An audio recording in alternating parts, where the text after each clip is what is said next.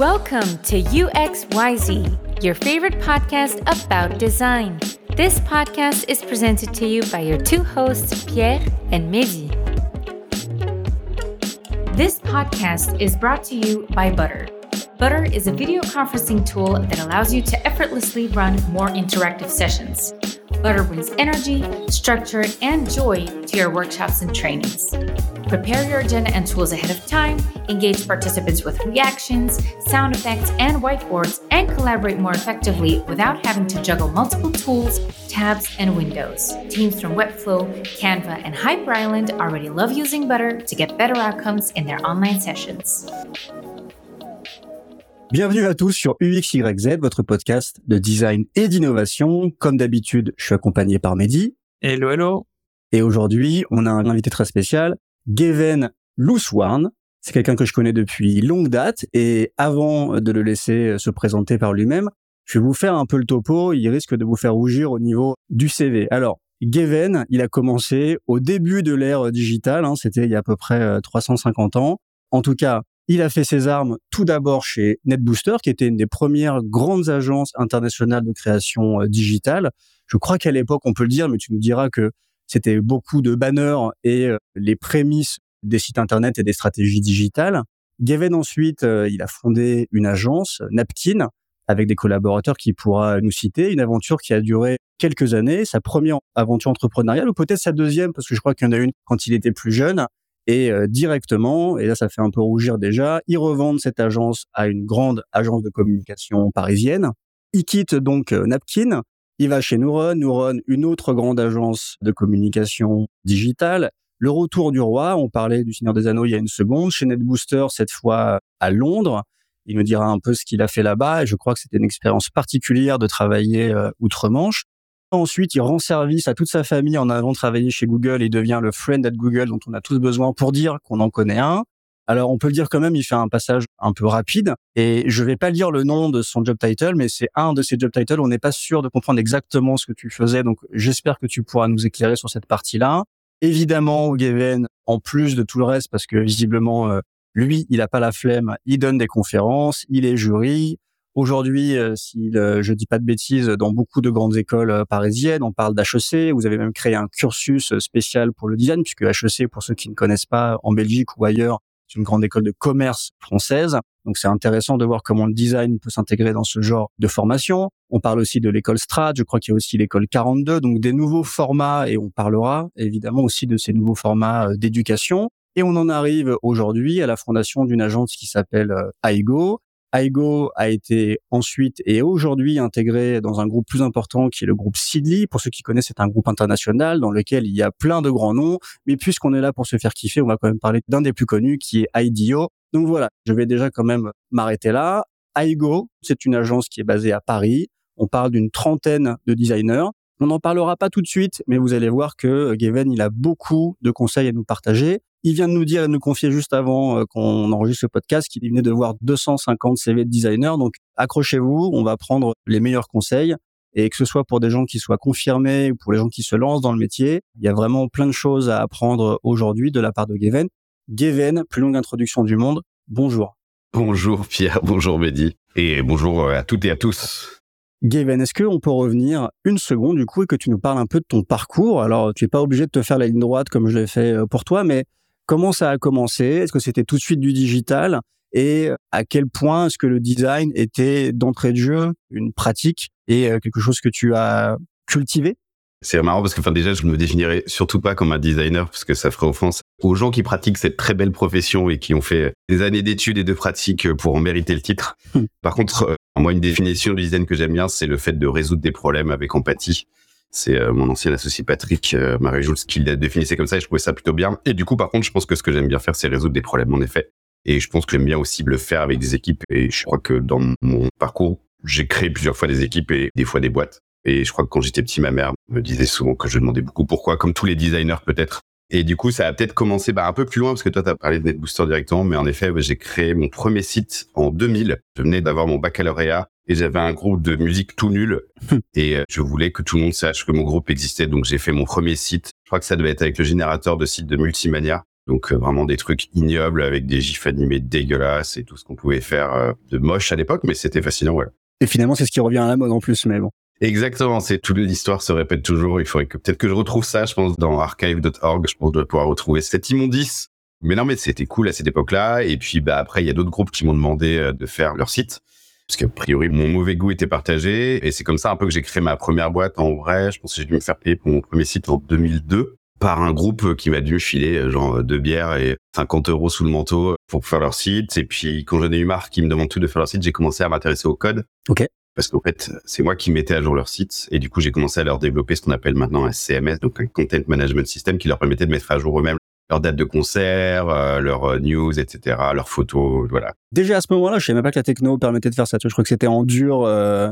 Ouais. Si, bah, PHP, c'est 2000, euh, ça allait assez vite. Et ma première vraie boîte, je la monte en vrai en 2004. Ça s'appelait Akoufen parce que j'ai monté ça avec un, un graphiste qui s'appelait Kuma, qui s'appelle toujours Kuma, qui était très fort. On faisait des sites en flash pour des groupes et des petites PME euh, d'Angers, puisque je viens d'Angers à la base, charmante ville de l'ouest de la France. Et on a commencé comme ça, en montant une boîte donc, qui s'appelait Acoufen. On disait que votre image va faire du bruit. Ce qui était très drôle pour nous, mais pas du tout pour les gens qui ont des acouphènes, parce que je crois que c'est quand même un, mal qui est terrible. je m'excuse par avance pour ça.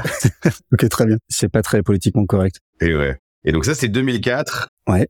Et 2006, donc on a fait plein de sites comme ça pour voilà des petits hôtels, des petites boutiques, des petits trucs comme ça. Et euh, à un moment, je me suis dit c'est bien de faire des sites, mais ce serait pas mal qu'il y ait des gens qui viennent dessus.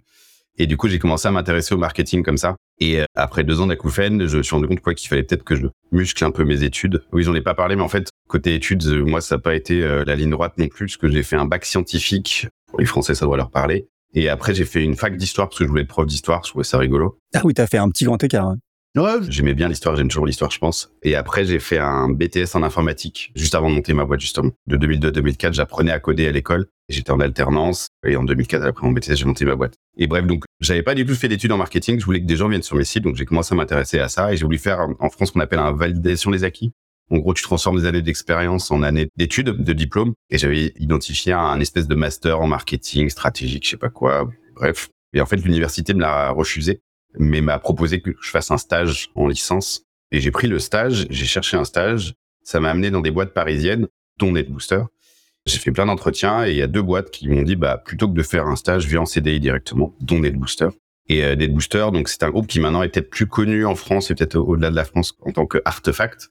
Aujourd'hui, c'est des grands spécialistes de la donnée, etc. Mais à l'époque, c'était vraiment, en gros, un espèce de conglomérat de boîtes qui rachetaient des boîtes et notamment une boîte qui s'appelait euh, Buzz Lemon, qui faisait du buzz marketing. On faisait des blogs pour des marques.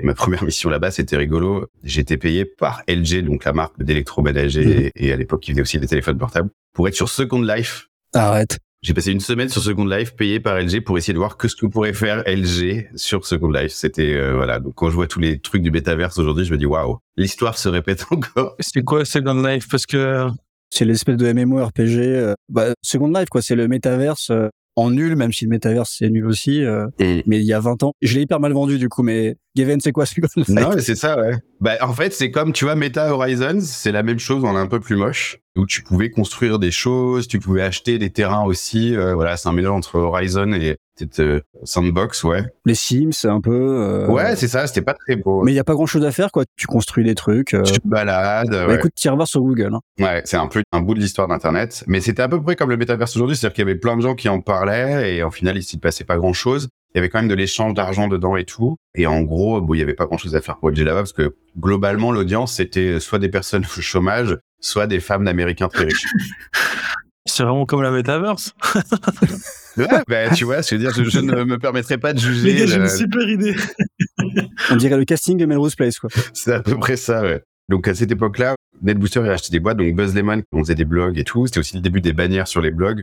Moi, c'était marrant cette époque-là parce qu'on a vu la scission entre les blogueurs un peu sérieux qui voulaient pas que les marques les payent et les autres qui se sont dit attends il y a du pognon euh, on peut se faire des méga teufs et tout on invitait les blogueurs dans des boîtes parisiennes euh, faire des prix juste pour qu'ils fassent la promotion des produits des marques euh, qui, nous, qui nous payaient très cher pour peu de résultats parce qu'en fait on n'avait aucun chiffre voilà enfin c'était vraiment un côté un peu Far West mais ils nous agaçaient déjà à l'époque les influenceurs parce qu'ils avaient déjà ce nom-là Ouais, mais en fait c'est assez marrant parce que c'était vraiment, moi j'ai le souvenir d'un début et tu voyais des gens qui avaient un peu une éthique, qui disaient ben non, moi j'ai pas envie, je veux, je veux garder ma ligne édito, etc.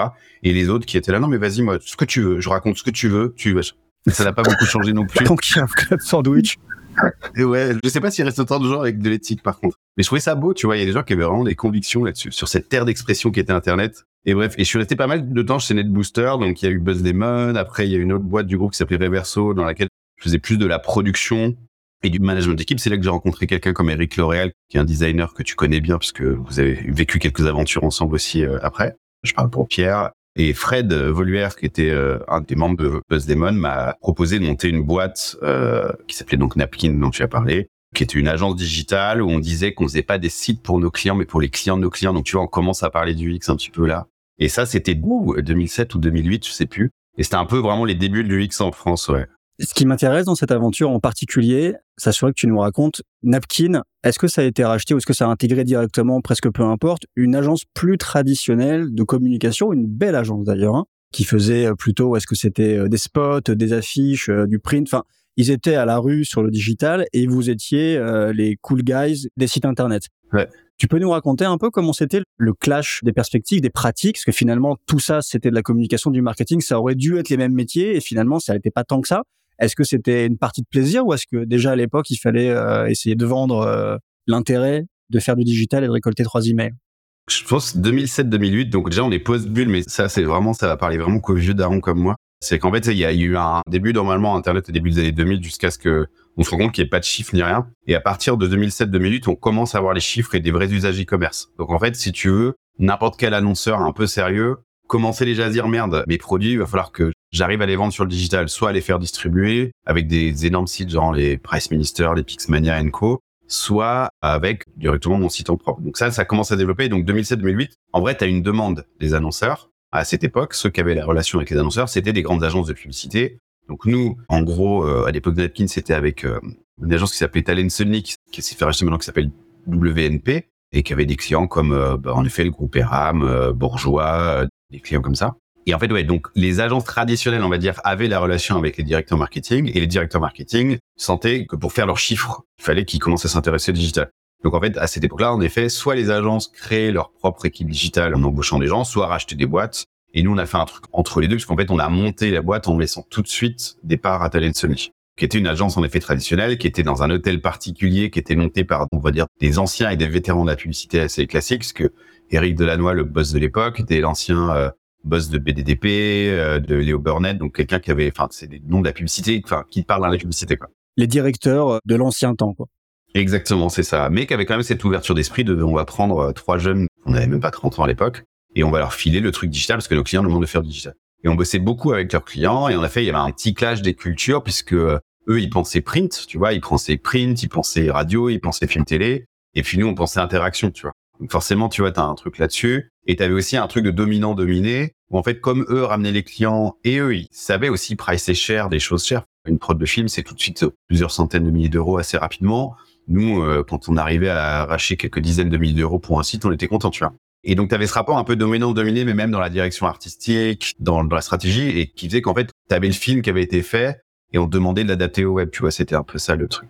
Et ça, ça a mis du temps à changer jusqu'à ce qu'en fait, les chiffres montrent qu'en fait, il y a publicité Internet un peu plus vue, qu'il y a plus d'interactions, etc., et qu'il y a plus d'impact sur les ventes, en tout cas en direct sur les ventes. Et là, on a pu changer un peu la tendance, mais ça a pris vachement de temps. Mais parce qu'en fait, ouais, personne comprenait ce qui se passait en vrai. Il n'y avait pas de métriques, avais des habitudes qui étaient là, une demande des clients et personne savait trop. Ça, c'était intéressant au début-là. En fait, quand le groupe, enfin, Sony s'est revendu à WNP, là, on a quitté parce que le projet ne nous intéressait pas. C'était un conglomérat d'agences, voilà, que je trouvais pas très intéressant ni inspirant. Et c'est là que j'ai été du coup chez Neuron, qui était pure digital. C'est des années où, euh, alors tu as parlé de la fin de la bulle, mais on peut parler aussi rapidement, euh, 2008, c'est la crise financière. À ce moment-là aussi, il y a les nouvelles technos qui arrivent, le flash qui est en train de mourir, euh, on y croit à peine nos yeux, mais ça change en quelques mois. Est-ce qu'avec le recul, tu te dis que c'est des choses qui ont renforcé ta pratique et ta manière euh, d'être dans le métier ou est-ce que tu as l'impression qu'arriver aujourd'hui dans une forme de standardisation un peu plus évidente de la techno et du coup pouvoir se concentrer sur son travail, c'est un peu plus simple et du coup euh, tu vas un peu plus droit au but. Est-ce que tu penses que ça t'est encore utile ce bagage-là euh, historique du digital? C'est vraiment parce que la bulle 2008, la boîte officiellement d'Apkin, elle doit naître en début 2008. En fait, nous on l'a pas vu passer la crise parce que comme le digital était en croissance, en fait, tu vois, tu te crées dans un marché en croissance là où tout le monde est en train de s'effondrer. Mais tu restes sur un marché en croissance, en fait. C'est-à-dire que les usages d'Internet n'ont pas euh, disparu avec les crises. Ça a été une crise économique, mais pas une crise des usages numériques. T'as l'iPhone qui commence vraiment à être largement adopté. Enfin, faut se replacer à ça aussi. Enfin, moi, j'ai connu Internet sans smartphone. Moi, ça arrivait, euh, j'étais, ça faisait un an et demi que j'étais chez NetBooster. On faisait tout pour des écrans, euh, tu vois, euh, des gros laptops. euh, Il y avait deux, trois trucs, euh, mais l'iPhone a quand même vraiment changé le game. Bon, on travaillait en 800-600, quoi. Ben, c'est ça. On bossait pas du tout en portrait, tu vois. On bossait euh, en paysage, en 800, 600, 1024 quand t'avais de la chance. Enfin, tu vois, Avec beaucoup de chance. hein. ouais, avec beaucoup de chance. Et, ouais. et l'iPhone a quand même complètement changé le game. On, on se rend pas compte. La discussion des vétérans des résolutions, quoi. À l'époque, on faisait du 800-600, ils connaissent pas ça les jeunes. Mais non, mais t'imagines, là, les gars, maintenant, ils, mais il y avait pas le Retina et tout. Ah euh. ouais, ils designent en 5K, ils ont rien compris. euh, Bref, pardon. Enfin, si, vous avez tout compris, excusez-moi. mais, ouais. Mais donc, du coup, 2008 pour nous, c'est pas vraiment la crise parce que le digital augmente, les ventes en ligne augmentent aussi. Donc, en fait, tu vois, on a quand même le vent dans le dos. Et les chiffres montrent que ça marche. Et on a aussi des chiffres de plus en plus quali, en fait. C'est-à-dire qu'avant, dans- quand tu étais marketeur, pour savoir ce qui se passait, tu avais à peu près vaguement ton GRP à la télé, c'est-à-dire combien de médiamétrie te disait à peu près Ouais. combien de personnes avaient vu ta publicité et combien de fois tu avais pu le répéter, l'affichage de ta publicité à une personne, tu savais pas. Et après, tu voyais tes ventes en magasin euh, que tout montait la grande distribution, tu vois. Là, d'un coup, il y a plein de métriques intermédiaires qui se créent. Et moi, c'est ça un peu qui m'a toujours intéressé, c'est qu'encore une fois, je suis pas designer, mais je aime bien les résultats, quoi. Et du coup, bah, quand je reviens en arrière, avec première boîte à Koufen, je trouvais que ça cool d'avoir des sites, mais je comprenais pas que personne vienne dessus. Et à ce moment-là, chez Napkin, on faisait des trucs assez cool. Et tu as participé à certains d'entre eux. euh, voilà, on faisait des trucs très marrants, mais en fait, on savait pas combien de personnes cliquaient, etc. Mais petit à petit, les métriques sont arrivées. On a pu voir combien il y avait de visiteurs, combien de temps ils restaient. Est-ce que derrière, ils allaient sur l'e-commerce? Est-ce que ça générait des ventes? On a pu commencer à poser des questions en magasin en mode, hey, en fait, euh, tu viens pourquoi? T'as vu la pub à la télé? T'as cliqué sur une bannière, etc., Mm. etc. On a pu commencer à réconcilier leur adresse email qu'on avait collectée en ligne avec celle qu'ils utilisaient pour s'inscrire au programme de fidélité des marques, etc. Donc en fait, on a pu vraiment expliquer l'impact de nos actions et je pense que ça a aidé à aussi euh, bah, faire en sorte qu'il y ait de plus en plus de budget dessus. Puisque en fait, c'était plus simple pour un marketeur de dire, bah, je sais que quand je dépense 100 là, je gagnerai peut-être 150 ou 200 ici, quoi. Versus la télé ou la presse, où ça reste quand même un peu, euh, même aussi aujourd'hui, il se passe plein de choses, ça reste quand même encore un peu obscur, quoi. Donc du coup, on a vu qu'il y avait une espèce de montée, on va dire, des compétences marketing. Et par rapport à ce que je disais sur le flash, etc., c'est vrai que ça a été hyper rapide. C'est fou en vrai. Ouais. Mais pareil, c'est lié à l'iPhone. C'est que comme c'était pas compatible avec l'iPhone Flash, c'était assez naturel de revenir à des choses assez basiques et que tout ce qui est CSS2, etc., euh, WebGL se développe et tout. Mais ce qui est intéressant, c'est que là où Flash c'est un truc quand même assez pointu à maîtriser et le code aussi. euh, ce qui s'est passé aussi, c'est que tu as eu une démocratisation de ces technos et qui, je pense, est mature aujourd'hui avec le no-code, etc. Ce qui fait que là où le coût technique d'entrer sur un marché pour faire un site, etc., était assez élevé en 2008-2010, bah maintenant il est plus rien. Tu vois, se dire, enfin, tu te mets sur Webflow, tu fais un site en deux secondes, tu te mets sur Shopify, tu vends des produits comme tu veux, tu fais du dropshipping si ça t'amuse, etc. En fait, ce coût technique d'accès, il a diminué et en même temps, tu as toutes les métriques. Donc c'est là où on en est aujourd'hui. Mhm. Moi, ce que j'enseigne, c'est que la techno, c'est plus une différence aujourd'hui. C'est plus ça qui va faire la diff trop. En tout cas, au début, c'est plutôt ta capacité à connaître ton marché, à réagir vite. Et pourquoi? Parce que bah, tu as les métriques, tu as les insights, donc tu peux vraiment aller vite sur ton marché. Et c'est plus ta capacité à prendre vite sur euh, ce que veut ton public et si ce que tu fais, ça marche, qui va t'aider à gagner cette joyeuse bataille. Mais ouais. Tu viens de parler de la transition techno. Et franchement, c'est très intéressant. Et avant qu'on en revienne à cet état de fait et quel impact ça a sur le travail aujourd'hui, j'aimerais que tu nous expliques, du coup, entre Napkin et Aigo, il y a quelques années entre, tu vas travailler à Londres, tu passes par Google. En termes d'UX, de design, de marketing, de capacité à connaître son marché pour reprendre tes mots, qu'est-ce qui change? Puisque entre ta première agence de communication où quand même, ok, il y a des belles choses, mais clairement, on fait pas encore de l'UX. Et maintenant où vous êtes un peu hardcore euh, de l'UX, il s'est passé quoi Dans ta tête, à toi, hein? Et dans ton apprentissage, qu'est-ce que tu as vu à Londres Qu'est-ce que tu as vu chez Google Qu'est-ce que tu as vu euh, bouger dans le marché pour créer deux boîtes si euh, différentes alors qu'il n'y a pas 10 ans entre les deux?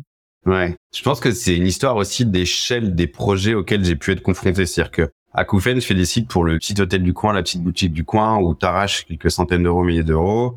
Napkin, comme je disais, on est sur des quelques dizaines de milliers d'euros, on va dire, pour bosser pour des marques nationales. Ce qui change, bah, à la fois chez Neuron, mais aussi après, euh, quand je suis à Londres, c'est aussi l'échelle des marques. Tu vois, tu commences à parler avec des marques globales qui adressent des marchés européens et où les moyens sont pas les mêmes, en fait. Je pense que c'est plus ça, moi, si je veux résumer, c'est que ouais, c'est j'étais confronté à des types de clients différents qui ont des moyens différents et, et qui pensent global. C'est-à-dire qu'en fait, pas juste un marché français, Mhm. mais qui du coup même s'inquiètent quand, euh, je sais pas, il y a un site en Allemagne qui vend tel produit, parce qu'en fait, quand tu es en France, tu peux commander sur ce site en Allemagne.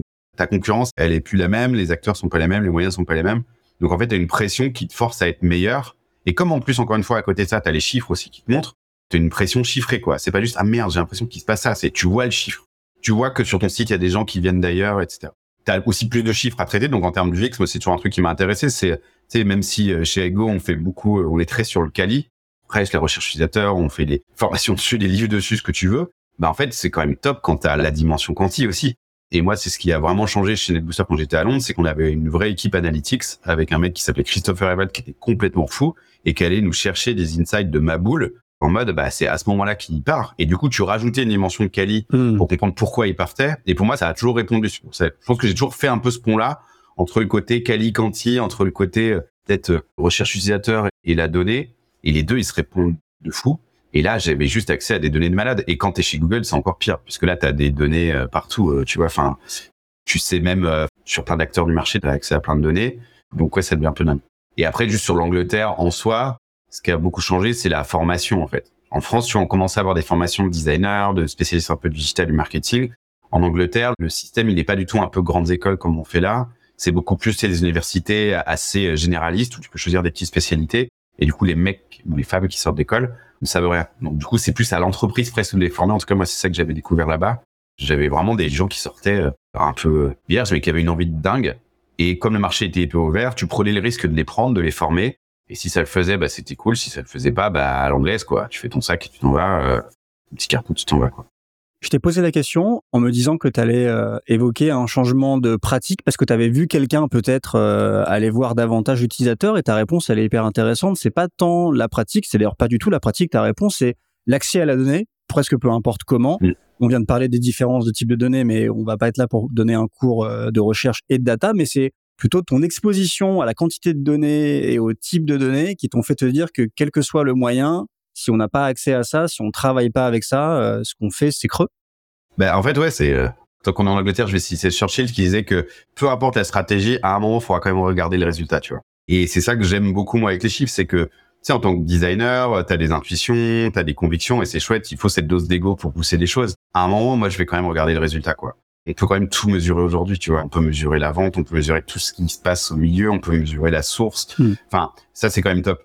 Et pour rejoindre par rapport à ce que tu dis sur la personne, Patrick, qui était euh, mon associé à l'époque de Napkin, moi, je suis reparti donc chez Neuron, euh, chez Booster, puis après chez Google. Lui, il a continué en freelance à bosser avec des grosses boîtes de conseil, des grosses agences, etc. En vraiment en solo. Et on échangeait quand même hyper régulièrement. Donc lui, il a creusé ce côté très au contraire, euh, recherche, UX, etc. Et à un moment, en fait, ce qui fait qu'on se retrouve avec Aigo, c'est un peu ça, quoi. C'est ce côté, bah lui, il a bourlingué en tant que UX designer de luxe. Et puis euh, moi, j'ai fait euh, bourlinguer en tant que digital marketer. Et quand en 2015, on se retrouve, euh, puisqu'en effet, moi, mon expérience Google se finit assez vite. Lui, il en avait un peu marre aussi de faire le mercenaire de luxe. En fait, je lui ai demandé combien de ses projets étaient sortis. Et il m'a dit entre 10 et 15 Et du coup, je me suis dit, tiens, ça peut être marrant de voir comment on, double ce chiffre déjà, tu vois. Et à Ego, ça allait un peu de ça. C'est le but. Un designer qui est Patrick, qui est vraiment quelqu'un de brillant, qui en fait a du mal à transformer ses idées parce que, bah, au-delà du chiffre, il y a aussi comment tu mets l'organisation en marche, etc. Et ça peut être un autre, une autre question sur ce que fait Ego, quoi, ouais. On l'a évoqué ça avant que tu arrives sur ce podcast. Et effectivement, c'est intéressant pour les designers qui nous écoutent de réfléchir à combien de vos projets sur vos différents portfolios ont vraiment vu le jour. Combien vous devez bullshiter parce qu'en fait, c'est vous qui l'avez refait parce que la version elle est bien plus hardcore que ça euh, quand elle est en ligne. Et c'est vrai que c'est quelque chose qui est. euh, J'aime l'humilité déjà de tenter de doubler ça, de passer à 20%, c'est déjà pas mal. On va arriver à là on voulait atterrir, qui est euh, ton aventure entrepreneuriale d'aujourd'hui. Alors j'aimerais que tu nous parles un peu d'une histoire qui, euh, pour moi, reste un peu euh, un kiff, puisque Aigo, en dehors de l'histoire que tu vas peut-être raconter sur où est-ce que vous étiez quand vous avez eu l'idée de la montée, ça commençait par accompagner des énormes marques, et je crois qu'on peut la citer parce que c'est une si belle référence pour plein de designers. Mm. AXA, AXA qui a été récompensé pour son site euh, qui a été réalisé par Frog, mais on verra comment est-ce que c'est vous qui étiez Mm. derrière euh, Frog, et pour son design system qui, bah, pour avoir fait depuis pas mal de boîtes, euh, est juste la référence absolue, et tout le monde dit comment ils ont fait, pourquoi ils ont fait, et est-ce qu'on n'irait pas sniper euh, où est-ce qu'ils en sont? Et c'est vous les premiers finalement qui les avez aidés à faire ça. Ça n'enlève rien à leur capacité d'organisation, mais avant qu'Aigo existe, vous avez aidé AXA à organiser un appel d'offres et fait le tour des plus belles agences du monde pour se dire qui seraient les petits vénards qui euh, allaient euh, poser les premières pierres du site internet, de la stratégie digitale, j'imagine, de la direction artistique. Et plus. Est-ce que tu peux nous raconter, est-ce que je décris la réalité Est-ce que tu peux nous raconter des petites anecdotes Comment ça s'est passé? Oui, oui. Non, mais t'as déjà pas mal résumé. C'est toujours rigolo parce que quand t'es dans les sujets, tu vois pas qu'en effet il marche. Pour nous, on a juste déjà, on était très content de les sortir, que ce soit le point .com ou le design system. Et en effet, c'est rigolo de voir. euh, Des fois, on va des petits meetings euh, de de collectivité ou de communauté de design system. Et en effet, AXA est a priori un des premiers. Et voilà. Mais nous, on s'en est pas rendu compte. On faisait juste le truc, tu vois.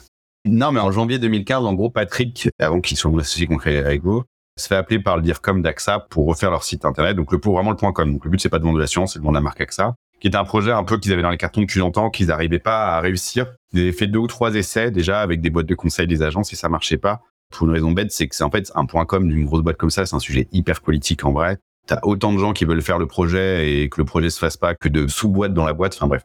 Et en gros, donc ils appellent Patrick. Et moi, j'hésitais à re-reprendre encore mes études. Parce qu'il me dit, viens, je vais prendre ce brief. On se retrouve dans le bureau, il devait être 18 heures, soir de janvier, avec le DIRCOM qui dit, bah voilà, on a un beau budget, euh, on a écrit un brief, mais on, on sait pas s'il est bien. Puis cette fois ici, il faut vraiment qu'on le fasse parce que le site en ligne est vraiment pété. Et euh, avec Patrick, on dit, bon, bah, on peut les aider à organiser l'appel d'offres, en effet, écrire le brief, euh, à quelle agence tu l'envoies et choisir et tout. Donc, on rentre, on fait un budget.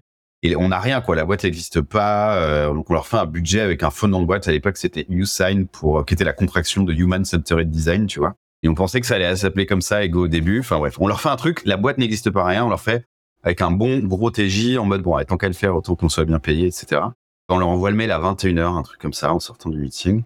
Et le lendemain, à 9h, ils disent, bah, ok, vous commencez lundi. Et voilà, quoi. Je crois que le budget, je l'ai toujours sur PDF, euh, comme ça. Et en fait, donc, on est deux en freelance et on se dit, bah, écoute, tant qu'à le faire, on va le faire chez eux, quoi. C'est janvier, il fait froid, on sera mieux chez eux que dans un obscur café euh, pour bosser le truc. Et on va chez eux, en fait. Et pour moi, qu'il avait jamais fait d'aller bosser vraiment chez un client, tu vois. C'est-à-dire que quand tu es en agence, ta relation, c'est souvent, euh, tu viens prendre un brief, tu rentres chez toi, tu bosses, tu retournes faire une, un meeting où tu présentes ce que tu as fait, puis tu te fais défoncer, puis tu reviens, enfin, tu vois. Mais tu restes avec les copains, ouais. Euh, Voilà, mais tu restes avec tes copains et tout. Et en fait, là, le fait de bosser chez eux, franchement, pour moi, c'est quand même assez fou. Je me dis, bon, c'est assez dingue comme la relation, elle est pétée, en fait, entre le collab, enfin, le partenariat, il n'existe pas en vrai, tu vois. C'est, tu vois pas le quotidien de ton client, le client voit pas ton quotidien, donc forcément, il y a plein de raisons que ça se passe mal dans votre relation juste humaine, quoi. Et en fait, je comprends plein de choses sur, euh, par exemple, la personne qui était un peu webmaster là-bas, euh, son quotidien, où en fait, elle passe son temps en meeting, elle reçoit 150 mails par jour de personnes qui voudraient être sur la homepage, euh, plein de petites choses comme ça de son quotidien. Elle a pas les bons outils, euh, elle a des contraintes budgétaires à droite et gauche et tout. Tu comprends pourquoi ton client, des fois aussi, est frustré et te frustre toi parce qu'il prend pas en compte ta demande ou il est pas au bout du truc. Tu comprends aussi comment sont prises les décisions. C'est des trucs très politiques parfois où c'est pas forcément le, on va dire la raison qui s'impose, mais plus on va dire le grade de la personne euh, qui fonctionne. Et là, je parle pour AXA, mais pour n'importe quelle grosse boîte avec laquelle euh, j'ai bossé. hein. Enfin, je veux pas les stigmatiser eux. Tu vois, dans n'importe quelle boîte du CAC 40 aujourd'hui, ça se passe à peu près comme ça. Mhm. Et bref, donc on comprend ça. Moi, ça me bluffe quoi. Donc ça, premier, première épiphanie, tu comprends que la relation entre une agence et un client, elle est pétée de base parce qu'il n'y a pas de collaboration en fait. Il n'y a pas cette proximité qui fait que chacun comprend son quotidien et tout. Donc premier truc. Deuxième truc, c'est donc on écrit un brief et on se dit tiens, on va faire un brief qu'on aurait aimé recevoir. C'est quand même cool, tu vois. Pour la première fois, on est de l'autre côté et donc on écrit ça. Et en fait, on fait un brief, on définit 4-5 personas qu'on connaissait parce qu'on avait été interviewé des gens, etc. Et on demande aux agences de dire bah voilà les enjeux qu'AXA a par rapport à ces personas et dites-nous comment vous y répondrez. La première chose qu'on fait, c'est une longue liste d'agences, une dizaine d'agences, et on leur demande pas de faire des créas, on leur dit répondez-nous en une page Word euh, recto. Quels sont pour vous les grands enjeux qu'on a par rapport à ces audiences. Donc vraiment un truc, envoyez-nous vos cinq meilleurs refs et cette petite note. Parce que on a été de l'autre côté, on sait que quand tu es en compète en agence, tu passes beaucoup beaucoup d'énergie pour faire des trucs qui vont sûrement aller à la poubelle. Là, c'est plus ce qui nous intéresse, c'est comment ils pensent, est-ce qu'ils ont vu des enjeux, etc., etc. C'est quoi les agences? À l'époque, on s'est vraiment fait kiffer. Donc, je peux te dire les noms des shortlistés. Donc, il y avait Huge, qui est euh, donc euh, l'agence qui avait fait Sync with Google, et, enfin qui font toujours Sync with Google là. Donc, ils sont à Londres, à New York et tout. Ils sont pas en France du tout non plus, eux. Il y avait euh, donc très très cool, Huge, vraiment pas mal. Et ils avaient cette rêve Sync with Google où il y avait ce côté euh, marque et contenu euh, hyper malin. Une agence que j'adore, enfin j'adorais à l'époque, s'appelle Code and Theory qui faisait beaucoup d'éditos, ils avaient refait le site de Bloomberg, euh, de Vanity Fair, euh, des trucs comme ça, vraiment, vraiment stylé. Donc pareil, ils avaient un petit bureau à Londres et un gros bureau à New York. Ils étaient très forts sur l'édito, ils nous ont retourné les crânes, vraiment pour le coup. Ils avaient cette nouvelle notion d'essayer d'écrire des contenus pour être vus et comment tu distribues tes contenus, pas que sur ton site, mais partout. Enfin, très très malin. Code and Theory, Huge. Il y avait Razorfish. Mhm. J'étais un peu obligé parce que euh, Neurun, entre-temps, était devenu Razorfish. Et puis, je savais qu'ils avaient quand même des expériences pour déployer des gros trucs globales. Et surtout, c'était Publicis. Oui, oui. Et quand t'es chez AXA, t'es obligé de bosser avec Publicis à un moment. Donc, euh, ou au moins de les interroger. T'avais Dan, qui était l'agence digitale de TBWA. Ouais. qui avait des belles rêves corporate pour des sites comme l'armée de terre par exemple. Donc ça avait et a encore des enjeux de recrutement. Donc c'est intéressant d'avoir une boîte qui avait fait des actions de recrutement à belle échelle. T'avais Frog, ouais donc Frog nous on les avait spotés parce qu'ils avaient ce bon mix de design et de digital, c'est-à-dire design, c'est-à-dire euh, vraiment résoudre des problèmes de manière globale, le penser des expériences, et en même temps ils avaient des vraies compétences en digital, enfin, en tout cas leur bureau de Milan, avant qu'ils se fassent racheter par Capg et qu'ils soient maintenant partout. Et après t'avais des agences un peu de kiff, genre Biril, euh, hmm. on avait même interrogé 72 and Sony, IDEO, etc. Et donc il y en avait certaines qui avaient refusé. 72 and Sony et IDEO, je crois, avaient refusé en me disant on n'a pas le temps. Euh, euh, Biril nous avait fait une petite note. euh, Enfin, tu vois. Bref, donc on a vu voilà. Donc ça, c'était ceux à qui on a envoyé la première liste. Okay. Et donc les finalistes, enfin les finalistes, les gens auxquels on envoie le vrai brief, c'est donc Dan, Huge, Razorfish, Frog et Codencio. Et là, on leur envoie le vrai brief. Là, on leur envoie les personas et leur dire. Et vous avez jamais discuté avec ces agences avant, quoi? Moi, non. Enfin, il y a quelques-unes que je connaissais, mes deux noms, ou Razorfish, je connaissais même des gens parce que j'avais bossé. Enfin, j'avais quelques anciens collègues euh, Neuron encore là. Dan, on avait, je pense que Patrick a dû faire une mission en free pour eux, quelque chose comme ça. Tu vois, on les connaissait. Et c'est vraiment la liste du kiff, tu vois. Genre, avec quelle agence t'aimerais bosser? Et c'est vraiment cool. Hein. Ça arrive, je pense, euh, jamais dans une vie en vrai d'avoir un client aussi prestigieux comme ça qui peut arriver à mettre les budgets pour s'offrir ces gens-là, etc. Et du coup, le deuxième round, on avait choisi deux ou trois personnages. En donc voilà, ok, voilà les enjeux qu'on a sur cela. Et là, du coup, bah, faites-nous moins le parcours, quoi. Mais on voulait pas qu'il fasse toutes les pages, mais plus qu'il nous montre comment il peut aider AXA à bien s'adresser à ses clients. Et c'est très marrant aussi, l'autre côté, le gros d'épiphanie, c'est de, moi, j'avais été en agence de l'autre côté où tu réponds, tu vois. Et là, de voir les gens répondre. Parce qu'après, on a fait tout. On a fait les oraux, on a reçu les decks. Enfin, tu vois, tu te reçois tout. Donc, tu vois aussi l'envers du décor de recevoir un document comme ça, de recevoir une reco de 200 slides, de te faire enfermer dans une salle pendant une heure et demie avec quelqu'un qui te raconte ce qu'il veut faire pour toi, alors que tu as déjà lu la réponse. Enfin, tu vois.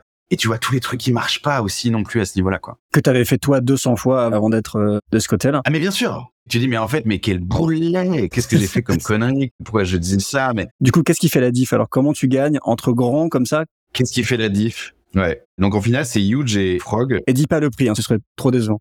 Non, non, non. Mais ah, même non, dans non, le non, chat. non, c'est pas. non, non, non, euh, en fait, c'est le prix. Bah, pareil, tu vois, quand on a écrit le brief, on s'est dit, on veut un brief qu'on aimerait recevoir. On avait mis le prix. En fait, on avait mis le budget dans le brief. On avait mis le budget. Tu sais, c'est la question que tu poses tout le temps. Bien sûr. Quand on a agent, tu dis, bon, allez, t'as quoi? T'as la moyenne de tes ambitions, machin. On avait convaincu le client de mettre le prix. Tu vois, c'était très clair et tout. Donc, euh, ça n'a pas été un choix sur le prix puisqu'il était affiché. C'était vraiment plus un pur brief de strat et même de collaboration, en fait. Et là où ça s'est joué de manière très honnête, en fait, ils ont, je vais le dire parce que je pense que ça peut servir à n'importe quel designer. en vrai. Ils ont fait un truc très malin, mais dans le deck, ils ont fait un truc qui m'a vachement marqué. Et c'est longtemps maintenant qu'il y a prescription, mais donc je peux leur dire qu'il y avait un vrai enjeu de recrutement chez AXA. Ok Et donc ils ont fait un truc tout bête. Leur deuxième slide, donc c'est la slide de couverture, et la deuxième slide, c'était ils tapent dans Google Images Working at Google, où là tu vois tout ce que tu peux imaginer, Les yeux brouillés, toboggans, les trucs, les trucs euh, super colorés, les- voilà, ok. Ils tapent ça, et après ils font troisième slide. Donc ça c'est la deuxième slide. La troisième slide c'est Working at AXA Google Images. Aïe, aïe, aïe. Et là c'est que des images corporate. Cravate rose et blanche. euh. Et encore quand c'est des images de stock photo. euh, et en fait, leur quatrième slide, c'est bah, comment on vous rend aussi cool que Google, en fait. Parce qu'ils avaient des enjeux de recrutement aussi sur certains profils data, etc., etc.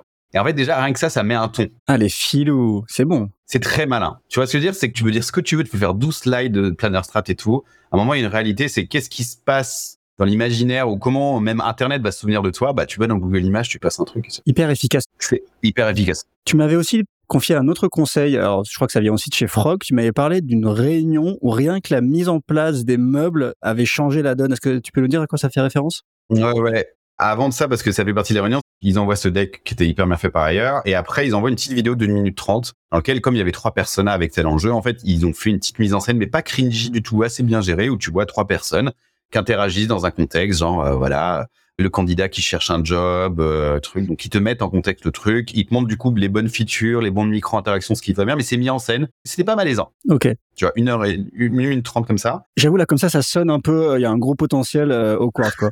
Cringy, franchement, hyper bien fait. Est-ce qu'ils ont fait un live dub ou pas dans la vidéo? Non, non, non, c'était juste, tu vois, genre euh, trois, euh, le portrait de, il y avait Linda, la candidate euh, qui était en Chine et qui voulait revenir en Europe et tout. Donc tu vois Linda qui va chercher un boulot, etc. Mais c'était des gens de leur agence qui jouaient le rôle, c'est ça? Ouais, ouais, c'est ça. Ok. Et ils avaient aussi fait un truc malin, c'est qu'ils prenaient le parcours du coup comme ils contextualisaient. Tu vois la personne, bah en fait elle va commencer sur LinkedIn. Tu vois, tu avais tout un parcours. Hmm. Ils avaient aussi, enfin, ok, le brief ça concernait le site, mais il, y a- il se passe des choses avant, il se passe des choses après. Enfin, tu vois, c'était assez malin. Non, mais c'est intéressant comme format de restitution, du coup. Et le recrutement faisait Ouais. partie du brief? Ok. Ouais, il y avait un vrai enjeu de, mais comme toutes ces grandes marques aujourd'hui, c'est vrai. Enfin, AXA avait ce challenge, mais comme tout le monde l'a en fait aujourd'hui. N'importe quelle boîte du CAC 40 a, a des enjeux de recruter des profils tech, des profils un peu management, école de commerce, etc. Et une bonne partie de l'audience d'AXA.com, c'est du recrutement. Et donc du coup, voilà, donc ils font ces petits vidéos d'une minute 30, leur deck et tout machin. Et puis après, en termes de méthodo, ça se valait à peu près. Tout le monde était un peu en mode agile, tout ça machin. Et en effet, à l'oral, quand on se pointe à Milan, ils font un truc très bien. Les locaux sont très jolis. Et en fait, ils te mettent dans une salle qui est plus un salon qu'une salle de réunion avec donc des canapés, des trucs un peu bas, un, un truc un peu bigarré, assez chaleureux, tu vois, et puis une grande télé au fond. Et du coup, ils s'étaient mis un siège sur deux, tu vois. Donc t'arrives et en fait, c'est pas comme, tu sais, tu mets pas face à face, tu dis, bon, ok, bon. Ils avaient mis des sacs sur certaines chaises, donc tu t'installais pas dessus, ils étaient assis sur deux, donc bah, tu t'installes, tu vois, t'es dans le truc cosy, t'es au milieu d'eux.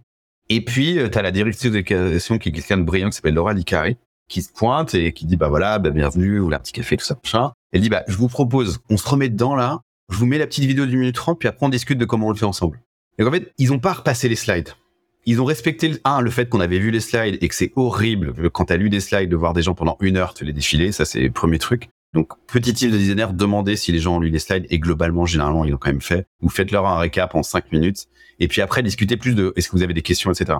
Et en fait, ça a mis tout de suite un mood hyper sympa et hyper juste, ok, les questions qu'on avait, pourquoi vous avez fait ci, pourquoi vous avez fait ça, et là, ça sera pas possible chez nous, etc. C'est pas la même discussion que les autres agences. Franchement, c'était vraiment un, un déroulé de slides où t'as envie de te tuer parce que pendant 20 minutes, 30 minutes, 40 minutes, tu vois les choses.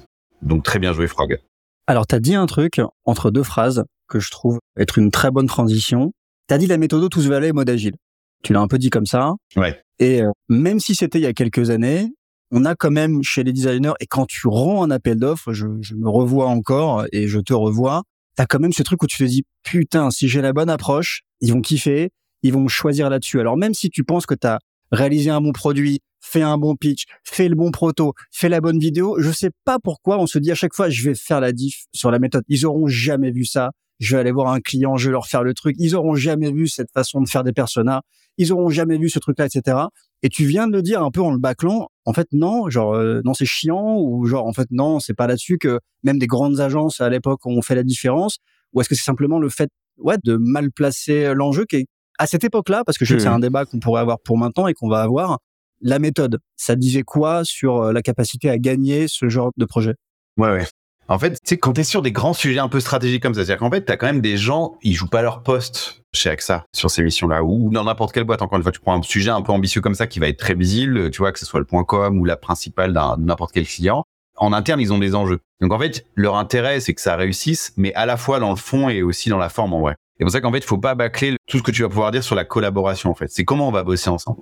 C'est con, mais dans les trucs qui ont éliminé une des agences, je la citerai pas du coup, c'est qu'ils nous avaient sorti les big boss, tu vois, à l'oral. En fait, c'est les gens, tu sais, tu vas jamais les revoir quand tu vas bosser. Tu les vois euh, au début et à la fin, et au milieu, tu vas te taper les stagiaires et les juniors qui vont galérer à l'usine. Déjà, c'est premier conseil aussi pareil en tant que designer, c'est que si vous êtes impliqué, montrez que vous serez là, quoi. Vous serez là et pourquoi vous serez là, et puis soyez là vous, quoi. Et après, donc tout le mode de collaboration, c'était hyper important pour le client parce que c'est un projet qui était long, hein, c'était sept mois. Passer sept mois avec des gens que t'aimes pas, à subir des réunions que t'as pas envie d'avoir ou un mode de collaboration que t'as pas envie d'avoir, c'est compliqué.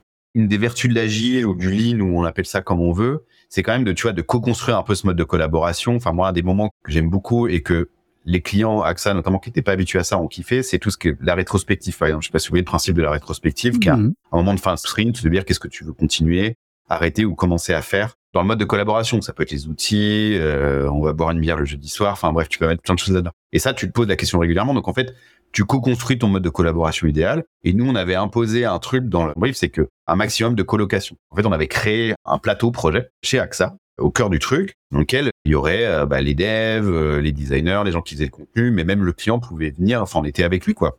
Et du coup, bah, il y a plein de micro-décisions que tu peux prendre plus facilement comme ça.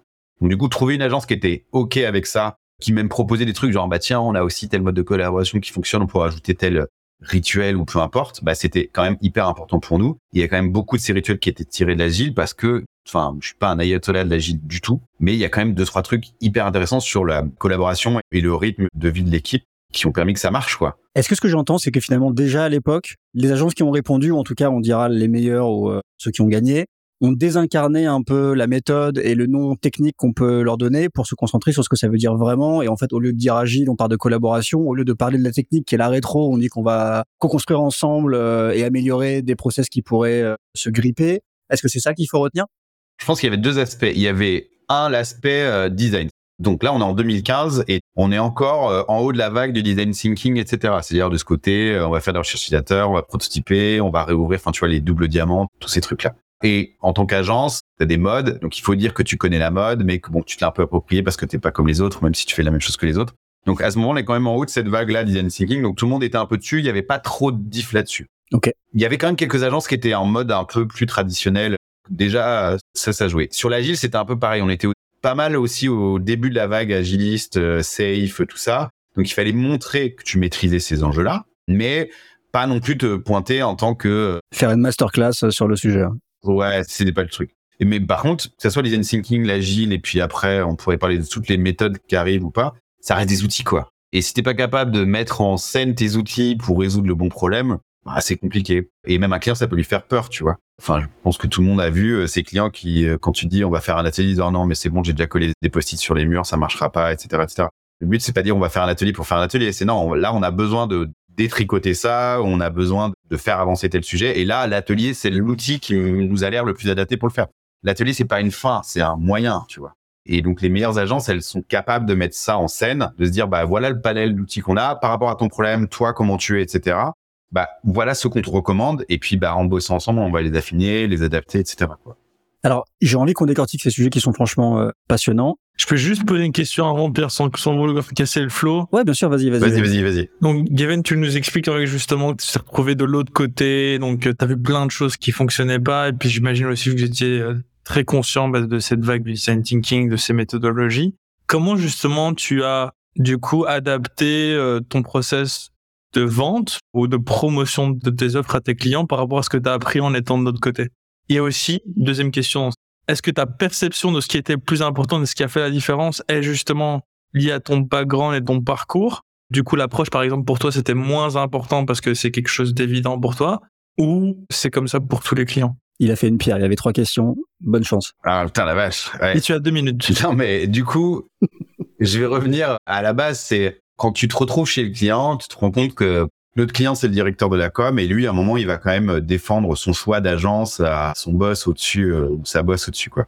Et en fait, cette personne, elle va pas dire, j'ai pris l'agence qui fait du design thinking ou l'agile.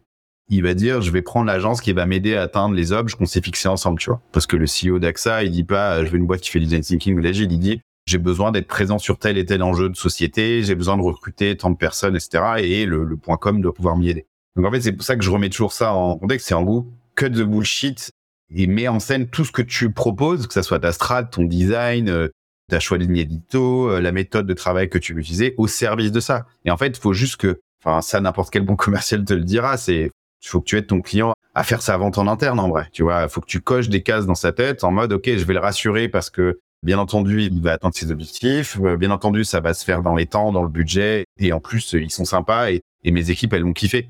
Tu vois, c'est ça qu'il veut cocher de manière assez pragmatique. Et ça, que ce soit pour refaire AXA.com ou même n'importe quel petit projet. Et du coup, l'agence qui arrive en ne poussant que ses méthodes et tout, ça risque d'être compliqué parce que, un, les méthodes, elles changent, il y a des modes, il y a des nouveaux outils qui arrivent, etc. Donc, si t'es arc-bouté sur tes méthodes et que tu montres que ça, il y a un moment où tu deviens obsolète, en fait, ou moins pertinent.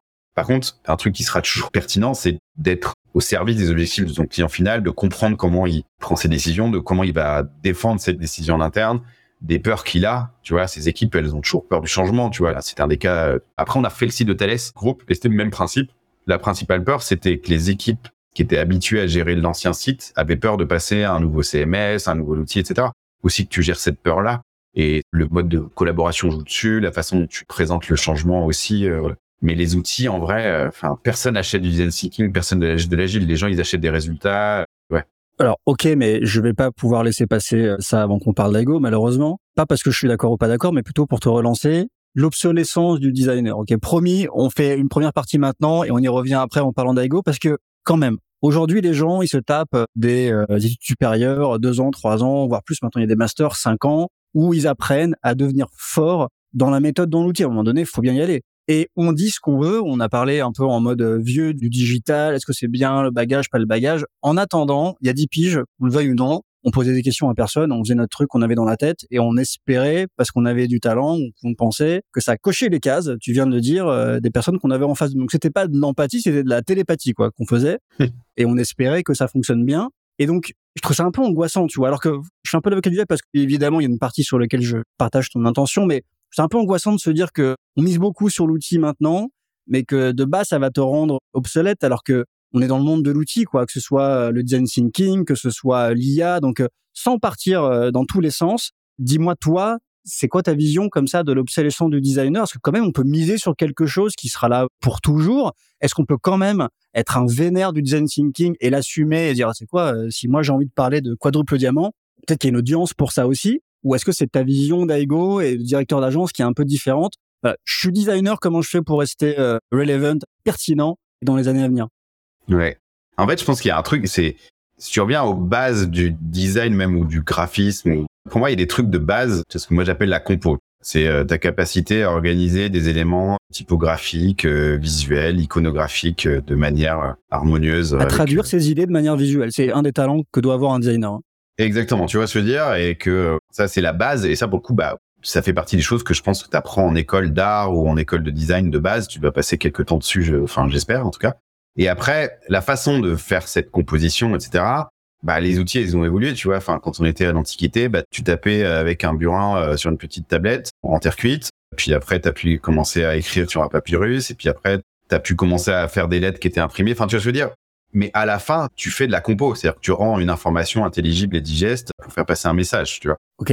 Tu vois, ça, ça reste quand même. Et aujourd'hui, les outils dont on dispose pour faire ça, bah ouais, aujourd'hui, je peux très bien demander à Midjourney ou à Dali de commencer à te composer des choses et puis après toi tu vas raffiner derrière. Donc les outils ils ont évolué mais le fond il reste quand même ça. Et ce fond tu l'apprends.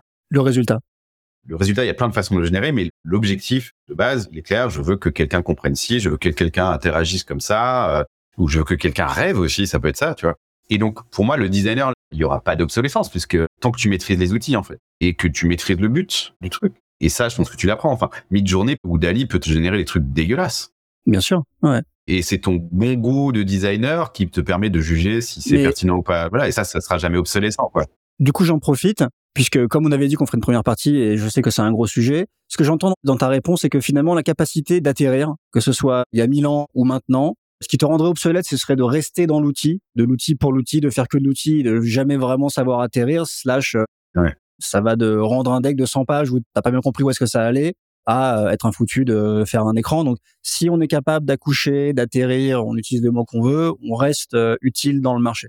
Bah, je pense oui, et de défendre. Enfin, tu vois, il y a quand même une expertise du designer. C'est une ambition hyper noble, mais tu défends le beau, tu promeus le beau et l'utile, et tu vois, mais au service de quelque chose. Tu vois, même un artiste euh, hyper euh, contemporain et barré, bah lui ce qu'il va défendre c'est ta capacité à rêver et à avoir autre chose que ce qui est évident, etc. Et au contraire, des designers plus on va dire pragmatiques et dans le fonctionnel vont être plus t'amener dans un chemin et vers quelque chose d'hyper logique et d'enlever de la friction là-dessus, tu vois. Mais tu vois, il y a cet objectif, il y a une vision de qu'est-ce que je veux faire avec toi.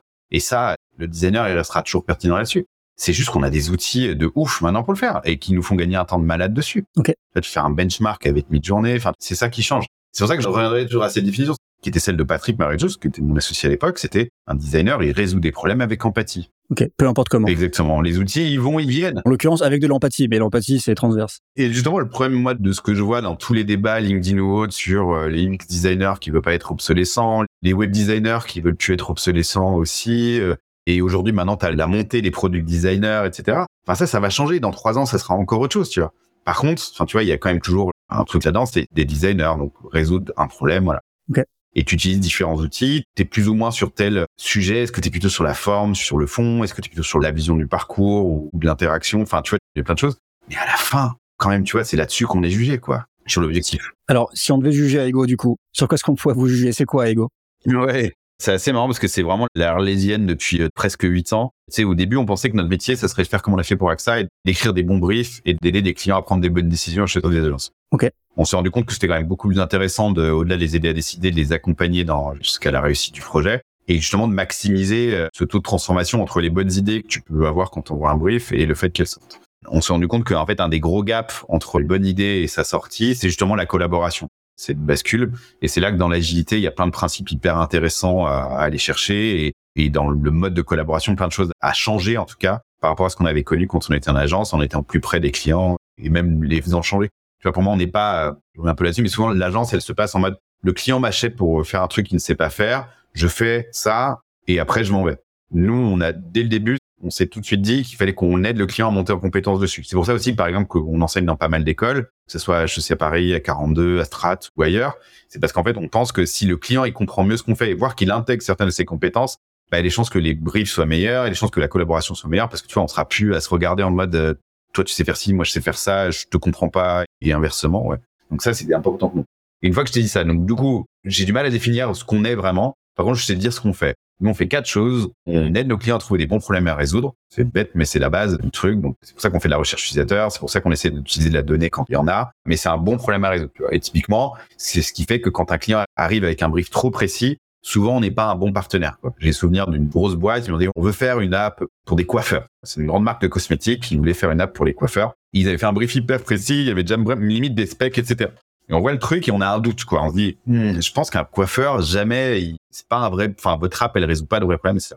Et donc, le week-end, on va se faire couper les cheveux et puis on en profite pour poser quelques questions au coiffeur et puis on revient le lundi en disant, bah voilà, en effet, cette app, elle n'a aucune utilité dans le quotidien d'un coiffeur. Elle lui résout pas de problème et même dans la façon dont il bosse, jamais il va, tiens, dire, ah oui, bien entendu, j'utilise cette app, etc. On revient, on explique au client et on a un message très mignon de l'acheteur qui dit, c'est super, merci, mais en fait, le COMEX a validé qu'on ferait l'app, donc on va faire l'app. En fait, je pense qu'ils l'ont sorti, hein, tu vois, ils ont fait une app qui est, je pense, strictement inutile, etc. Ben, moi, je sais pas faire ça. Donc, premier truc sur lequel on insiste beaucoup. Ok. Et euh, on trouve des bons problèmes à résoudre. Les gens qui viennent bosser chez Ego, c'est pour euh, se sentir un peu utile. C'est quand même mieux quand tu travailles sur des choses qui ont des chances d'être utiles. Donc, premier truc, c'est ça. Donc, c'est pour ça qu'on fait de la recherche utilisateur et qu'on utilise la donnée quand il y en a. Le deuxième truc qu'on fait, c'est une fois qu'on a trouvé les bons problèmes à résoudre, c'est imaginer des solutions. C'est pour ça que nous, on parle de design global. Bien entendu, on a tous un écran dans nos poches. C'est quand même très, très dur d'imaginer une expérience dans laquelle il n'y a pas un brin de tech. Même une expérience 100% déconnectée, c'est quasiment impossible parce que même pour la préparer, il y a des chances que tu passes euh, par euh, Google ou autre pour trouver de bons spots, etc. Donc, imaginez des solutions au sens global, même si on a un gros focus digital parce que la tech, elle est quand même là. Et c'est pour ça qu'aujourd'hui, on a travaillé sur bah, des sites comme AXA.com, euh, des apps comme l'onboarding pour Ledger pour sécuriser tes assets digitaux, ou aussi même des espaces de travail en aidant Orange à repenser l'expérience de son futur siège social. Donc, des solutions, des problèmes qui impliquent du design, des choses que tu vas toucher, ressentir, vivre, etc. Ça semble presque trop simple dit comme ça, hein, mais on vient quand même de passer, on a parlé du design system d'AXA, on a parlé des VMH, on a la RATP, on a le siège social d'Orange, vous travaillez pour euh, aussi le gouvernement de Madagascar. Donc on est quand même sur quelque chose de très pointu malgré l'humilité qui te caractérise. Et avant qu'on reparle de la pratique, moi ce que j'aimerais savoir c'est vous avez créé une agence, je vais pas dire que vous avez réussi parce que je veux pas que tu te fasses tanker par tes employés. vous essayez de créer un espace qui est un hybride entre une agence je travaille en collaboration avec mes pairs et euh, je vais me torcher le soir avec euh, mes potes et je vends mes services en mode conseil, c'est-à-dire je vends à des tarifs journaliers, je vais chez le client, alors là, comme ça, ça ressemble sur le papier à la promesse que n'importe quelle agence de conseil ferait, c'est-à-dire viens chez nous, tu vas voir, on est une agence, viens chez moi, j'habite chez une copine, et on sait tous que c'est absolument faux. Donc euh, désolé pour toutes les grandes agences de conseil pour qui on a travaillé, c'est faux, vous y arrivez pas, vous savez pas le faire, puis c'est même infaisable, ça n'est pas possible. Alors je sais que vous avez mis en place des choses qui font que vous arrivez à exploiter les bénéfices de la facturation sous forme de conseil, je veux le dire comme ça, et de l'étroitesse qu'il y a à collaborer chez le client, puisqu'en agence, on n'est pas chez le client. Il faut quand même le dire. Hein. Demain, vous travaillez dans n'importe quelle grande boîte de conseil, j'allais pas les citer, mais Accenture, peu importe. Il y a quand même un truc qu'on peut pas leur enlever. Ils ont compris qu'aller chez le client, c'était mieux que de pas aller chez le client, comme je vous le dis. Donc, même si vous kiffez avec vos potes en agence, on apprend vraiment beaucoup de choses. Gaven nous l'a dit, mais c'est sincère. On apprend des choses en allant travailler chez les gens, même quand ils s'habillent pas pareil que nous. Comment vous avez fait? Qu'est-ce que vous avez mis en place? Je ne dis pas que vous avez réglé le sujet. Peut-être que tu vas nous apprendre que vous avez réglé. Quelles sont les actions que vous avez mis en place pour essayer de faire cohabiter ces deux mondes? Parce que s'il y a un truc qu'on peut pas vous enlever, c'est que pour de vrai, il y a des vraies solutions chez vous qui arrivent à marier ces deux modèles. Ouais, mais dans le début d'Aigo, il y a le fait de commencer avec un gros client qui nous donne un confort. Vas se dire, on a un client euh, qui est AXA, qui, qui s'engage dans la durée, etc. Et en fait, le premier truc qu'on fait en octobre 2015, quand on crée officiellement la boîte, c'est de se poser pendant une journée et se dire, OK, on a cette opportunité et cette chance-là de pouvoir créer une boîte avec un confort euh, qui est hyper rare quand tu entreprends. Et du coup, c'est quoi la boîte dans laquelle on veut travailler? Tu vois, c'est vraiment un peu cette obsession, c'est un truc un peu, un petit gimmick un peu démago.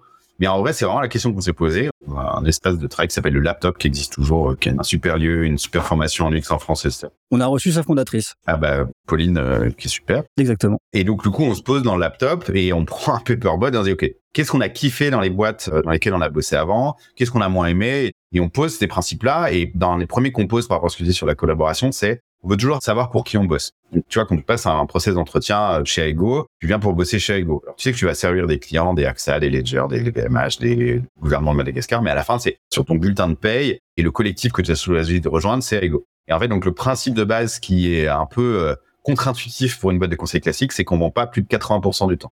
Ok.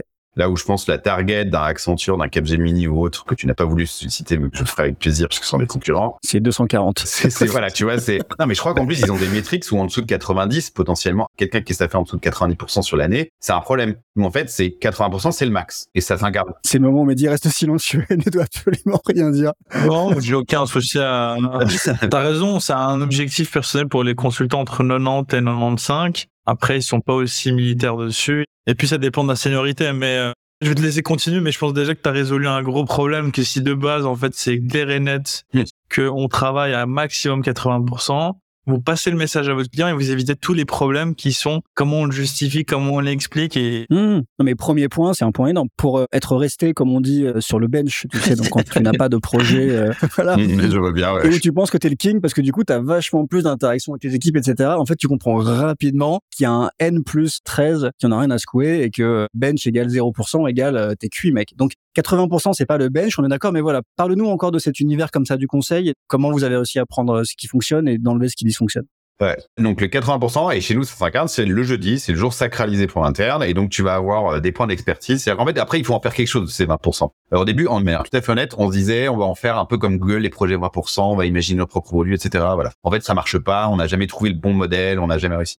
Mais par contre, le jeudi, ce que tu peux faire, c'est à 11h, tu as un point d'expertise où quelqu'un va partager son expérience. Tu as un designer qui va apprendre aux non-designers à utiliser Figma euh, ou au contraire, quelqu'un qui a fait de la data, euh, t'apprendre à, utiliser Google Analytics, etc. Donc ça, c'est à 11h. À midi, tu as un HoloLens où là, on partage tout. Aussi, c'est un autre truc aussi qu'on a craqué, c'est le côté full transparence. Chez Ego, bah, il y a un maximum de transparence. Ça peut même faire beaucoup d'informations. Tu vois, on va jusqu'à transmettre la trésorerie. Combien on a en banque, c'est transparent. Tu ne sais pas tous les semaines, tu sais tous les trimestres. Waouh. Mais voilà, donc on a des moments d'échange là-dessus sur qu'est-ce qui se passe dans l'activité biz, qui est-ce qu'on a dans les tuyaux en termes de recrutement, euh, est-ce qu'il y a des sujets importants euh, à droite à gauche, ça. Donc ça c'est le jeudi à 12h t'en parles.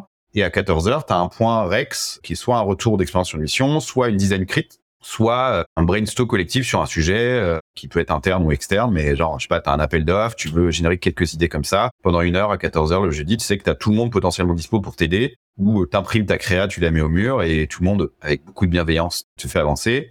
Et puis les autres, euh, au-delà de ces trois heures-là, donc euh, tu as aussi bah, le temps de t'occuper des gens que tu gères. Nous, on a un principe de base, c'est qu'un, on appelle ça un manager, on appelle ça un sensei. Un sensei, il a pas plus de cinq personnes dont il s'occupe. Et ben, à un moment, si tu veux qu'il s'occupe correctement de ces personnes, il faut qu'il ait du temps pour le faire. Ceux qui travaillent dans les cabinets de conseil classiques savent que généralement, ça se passe entre 20h et 21h quand t'as le temps. Là, non, nous, en fait, bah, le jeudi, tu as quand même le, normalement le temps de le faire et de passer un minimum de temps de qualité avec tes collabs. Donc les 80%, ils s'incarnent comme ça, c'est le jeudi. Et donc tu sais qu'au jeudi, le jeudi au bureau, tu as généralement quasiment tout le monde. Et que c'est un moment d'échange. Et l'autre vertu, c'est que tu vois tout le monde, quoi. Tu vois pas juste les gens avec lesquels tu es en mission, tu vois un peu tout le monde. Tu sais pour qui tu bosses. Et puis surtout, tu apprends des trucs qui font que quand tu retournes chez le client, bah, tu amènes des choses de l'extérieur. Et c'est quand même pour ça qu'il te paye. Hein. Tu vois ce que je veux dire? À un moment, un client, il te paye pour faire un truc que tu sais pas faire. Donc si tu es toujours chez lui, il y a des chances qu'à un moment, bah, cette capacité à faire des trucs qu'il sait pas faire, elle se tarisse. Mhm. Voilà. Donc, mon but aussi, c'est d'amener les choses de l'extérieur en étant à l'extérieur, tout simplement. Et après, on a des moments plus intenses comme les I Go Days. Donc ça, c'est tous les six mois. On part euh, mercredi soir au dimanche pour celles et ceux qui veulent. C'est, on va dire, euh, à minimum jusqu'au vendredi. Et celles et ceux qui veulent peuvent rester plus loin. Et du coup, on loue une énorme baraque et on fait tout nous-mêmes. C'est-à-dire qu'on va pas au Club Med payer euh, une cuite gratos à tout le monde. En fait, on prend un grand, grand gîte et on fait tout nous-mêmes, mais même la bouffe, etc. Et en cuisinant ensemble, bah, on fait des brigades. Et en fait, là, tu continues à mélanger, tu vois tu vas brasser des gens qui euh, bossent pas ensemble et justement pour que continue à se créer cette alchimie. Et ce qui fait que derrière, quand il y a d'autres missions, bah, tu as déjà bossé avec la personne, c'est ce qu'elle fait. Tu la connais aussi un peu euh, humainement, tu vois, parce que en coupant des oignons et en préparant un chili euh, sin carne, bah, tu découvres aussi des choses, etc. il fallait forcément qu'il soit sin carne. Bah, bien entendu, sinon je vais me faire tuer. Et en buvant au coin du feu un bon verre de rhum ou juste un très bon truc sans alcool, tu découvres un peu les gens et ça, ça crée quand même une cohésion qui marche bien. Fais attention à tout ce qu'il dit. Hein. Il y en a pour les végétariens, les musulmans, super. Ah bah complètement. Given déjà, moi j'ai un terrassement à faire dans mon jardin, donc si vous pouvez faire les aigodés chez moi la prochaine fois, ça m'arrangerait pour absolument faire les travaux ensemble. Mais plus sérieusement, il y a un truc que t'as pas encore cité, je sais pas si t'as trouvé une solution pour ça, mais ok pour tout ce que t'as dit. Il y a un truc qui fait peur quand on est designer, c'est de travailler tout seul c'est un peu triste. Je sais pas si c'est euh, aussi euh, un type de personnalité qui aime toujours euh, travailler seul. C'est pour ça que souvent ils sont attirés par l'agence parce que voilà, tu peux te cacher au besoin. Et je dis ça de manière très bienveillante. Et le conseil, souvent tu es seul chez ton client, etc. Ouais. Est-ce que vous avez trouvé des moyens pour aider soit les plus jeunes, soit ceux qui aiment pas Il y a un principe de base chez Ego, c'est que t'es jamais seul. Ou alors c'est un choix. C'est-à-dire qu'en fait, c'est qu'on n'a pas le choix et t'es ok pour le faire. Ok. C'est un autre truc aussi, c'est bête, mais chez Ego, t'es pas parachuté sur une mission en mode t'étais sur le bench et bravo, il y a un projet qui vient rentrer, t'étais dispo euh, dans la case euh, du fichier Excel qui dit euh, des gens qui sont dispo, donc saute. Non, nous c'est souvent des duos avec ce qu'on appelle nous un programme manager qui est une espèce de consultant à tout faire, qui est chef de projet, consultant, user researcher, PO, parfois un peu designer, PO, voilà. Et un designer, donc il y a quand même souvent ce duo là qui est fait. Et le premier truc c'est ça. Et après c'est que les missions, c'est une discussion en fait. Les discussions, elles se font tous les six mois. On définit ta feuille de route, qui sont en fait les compétences que tu dois acquérir pour progresser. Parce qu'en fait, dans la transparence, on a créé une grille avec des grades. Et là, on est en train encore d'affiner qu'est-ce que ça veut dire d'être euh, junior 2 au middle 1. Donc tous les six mois, tu définis une feuille de route qui te permet de monter. Tu vois, donc c'est pareil, c'est un autre truc aussi. Euh, le but, c'est que tu progresses. Et en fait, par exemple, le choix des missions entre là-dedans. Si dans les missions, pour que tu progresses, il faut que tu fasses plus de pas user research ou t'as pas encore pu faire un design sprint ou autre, euh, bah très bien. Bah s'il y a une mission avec un design sprint qui pose, on va te la proposer comme ça en mode bah cette mission va te permettre de progresser sur tes objectifs qu'on s'était définis, etc. Donc t'as ce côté co-construction et tout, ce qui fait que même si tu devais au pire des cas partir tout seul sur un truc, c'est un truc qui a été décidé ensemble pour servir un de tes enjeux de progression et que tu acceptes de faire aussi avec un début et une fin. Tu vois, une espèce de contrat moral aussi. Euh, tu vois, on va pas t'envoyer euh, mourir chez le client pour juste t'essorer ça tient de tes objectifs et c'est consenti, quoi. C'est quand même cette notion de consentement, elle est quand même vraiment importante pour nous. Et elle joue aussi, je pense, dans ce côté-là. Et donc, ouais, t'es jamais seul et t'es entouré de gens qui veulent que tu progresses aussi, je pense. Enfin, ce qui peut aller aussi avec ta peur, je pense, euh, de la solitude. Non, le but, c'est que tu progresses. Et c'est ton sensei, il est incentivé à ta progression. Lui, il a pour objectif que tu progresses, tu vois. Donc ça, ça fait partie dessus. Ok. Alors, il y a cinq ans, à Ego, j'aurais tendance à dire euh, encore en anglicisme que c'était ahead of the curve, donc en avance sur la vague. Je sais pas si ce serait un très bon nom de téléfilm. Et clairement, je pense que beaucoup de designers auraient pu se dire, tiens, j'aimerais bien être une petite souris pour savoir comment ils arrivent à ce genre de résultats, comment ils s'y prennent pour faire de la recherche utilisateur, etc. On est cinq ans plus tard, en 2013. Déjà, c'est disponible sur des cours, c'est disponible sur YouTube, c'est disponible par l'intermédiaire de plein d'autres gens que vous. La secret sauce, je ne vais pas dépeindre un, tableau anti-ego, c'est plutôt, on est dans un marché où les gros clients construisent leurs agences en interne, recrutent des gens d'agences et de conseils pour faire ce travail-là. Comment est-ce que votre modèle et Aigo, ça reste euh, un espace qui est euh, utile pour les clients? Est-ce que ça peut continuer dans le marché?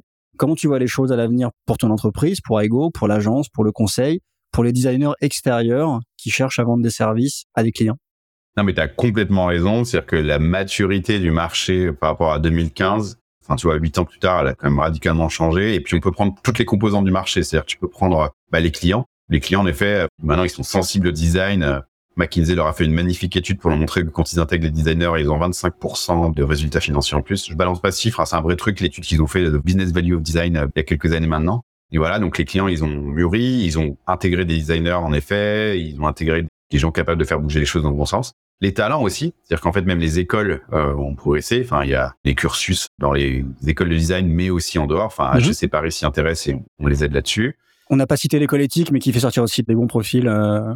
Ben, il y a l'éthique, enfin en France il y a plein de choses, et puis il y a même aussi des écoles de la transition entre guillemets. Tu vas prendre les, euh, par exemple, on sait The Design Crew, qui a une super formation là-dessus. T'as Iron Hack aussi, des choses comme ça qui vont prendre des gens qui avaient peut-être des bases de graphisme, on va dire plutôt print, et qui vont les aider à appliquer ça, on va dire, au digital ou au product design. Ok. Et donc, ouais, t'as quand même tout ça. Il y a une maturité des talents. Et puis, il y a aussi même des modes de collab. C'est-à-dire qu'en fait, euh, ce mode de collab hyper collaboratif, il a quand même bien évolué aussi. Enfin, il est intégré maintenant, tu vois. Je pense que même, j'ai plus beaucoup d'amis dans des agences de publicité traditionnelles, mais je pense que ça a quand même pas mal évolué euh, par rapport à quand j'y étais. Tout. Donc ça, c'est top. Et moi, j'aime bien parce que ça nous fait des challenges, en fait, à nous, en tant que prestataire là-dessus. Déjà, on a un petit acteur, tu vois. Le marché, il s'est aussi consolidé parce que, bah, Capgemini a acheté toutes les boîtes qu'il y avait sur le terrain, Accenture aussi. Aujourd'hui, être à 25, 30 en France, dans un marché comme ça, et en étant généraliste, c'est pas simple. C'est-à-dire que si on était peut-être des spécialistes du luxe ou, je sais pas, de l'énergie ou de l'assurance, ça serait peut-être différent. Non, on a choisi d'être généraliste pour justement proposer euh, la variété d'émissions et euh, à nos clients et à nos talents. Donc, ouais. Donc ça, c'est compliqué. Par contre, je trouve qu'il n'y a pas changé. On s'est rendu compte, en fait, par hasard, qu'on était dans le business de la transformation, en fait. Ok. C'est qu'en fait, notre but, c'est d'aider nos clients quand même un peu à la fin à transformer leur business. Et euh, alors là, je, sais plus qui je vais citer, mais qui disait euh, que le changement est la seule chose permanente. Et c'est ça qui est cool. C'est par exemple, aujourd'hui, on va se poser des questions sur comment, par exemple, l'intelligence artificielle va permettre de, je sais pas, automatiser la collecte, l'analyse et l'activation de la donnée, par exemple. Donc euh, ça, c'est des choses qui étaient pas matures il y a quelques années, qui sont là. Et demain, il y aura sans doute d'autres questions liées à des évolutions technologiques et d'usage. Donc nous, notre boulot, ça reste d'être pertinent là-dessus. Alors, on est d'accord, mais est-ce que malgré tout, quand même, vous avez lancé un business sur quelque chose qui n'est pas évident à expliquer, on va dire des fondamentaux de design thinking, etc. On a de la chance, le marché est de plus en plus sensible, et même quand il sait pas qu'il en parle, il en parle. Et à minima, les plus gros ont compris qu'ils étaient absolument pas centrés sur l'utilisateur pour tout ce que ça veut dire. Je parle pas de simplement aller parler à un être humain et que ça faisait très très mal à leur business. Mais rendez-vous compte pour ceux qui écoutent, hein, quand on mène une stratégie depuis 15-20 ans, qu'on n'a pas parlé à un client, qu'on a des personas qui ont pris la poussière, simplement se remettre à parler à des gens, en fait, ça suffit pas. Ils savent que ça va reprendre 15-20 ans de réellement impacter leur business. Donc c'est grave. C'est pour ça que c'est important. C'est pour ça qu'ils l'ont compris.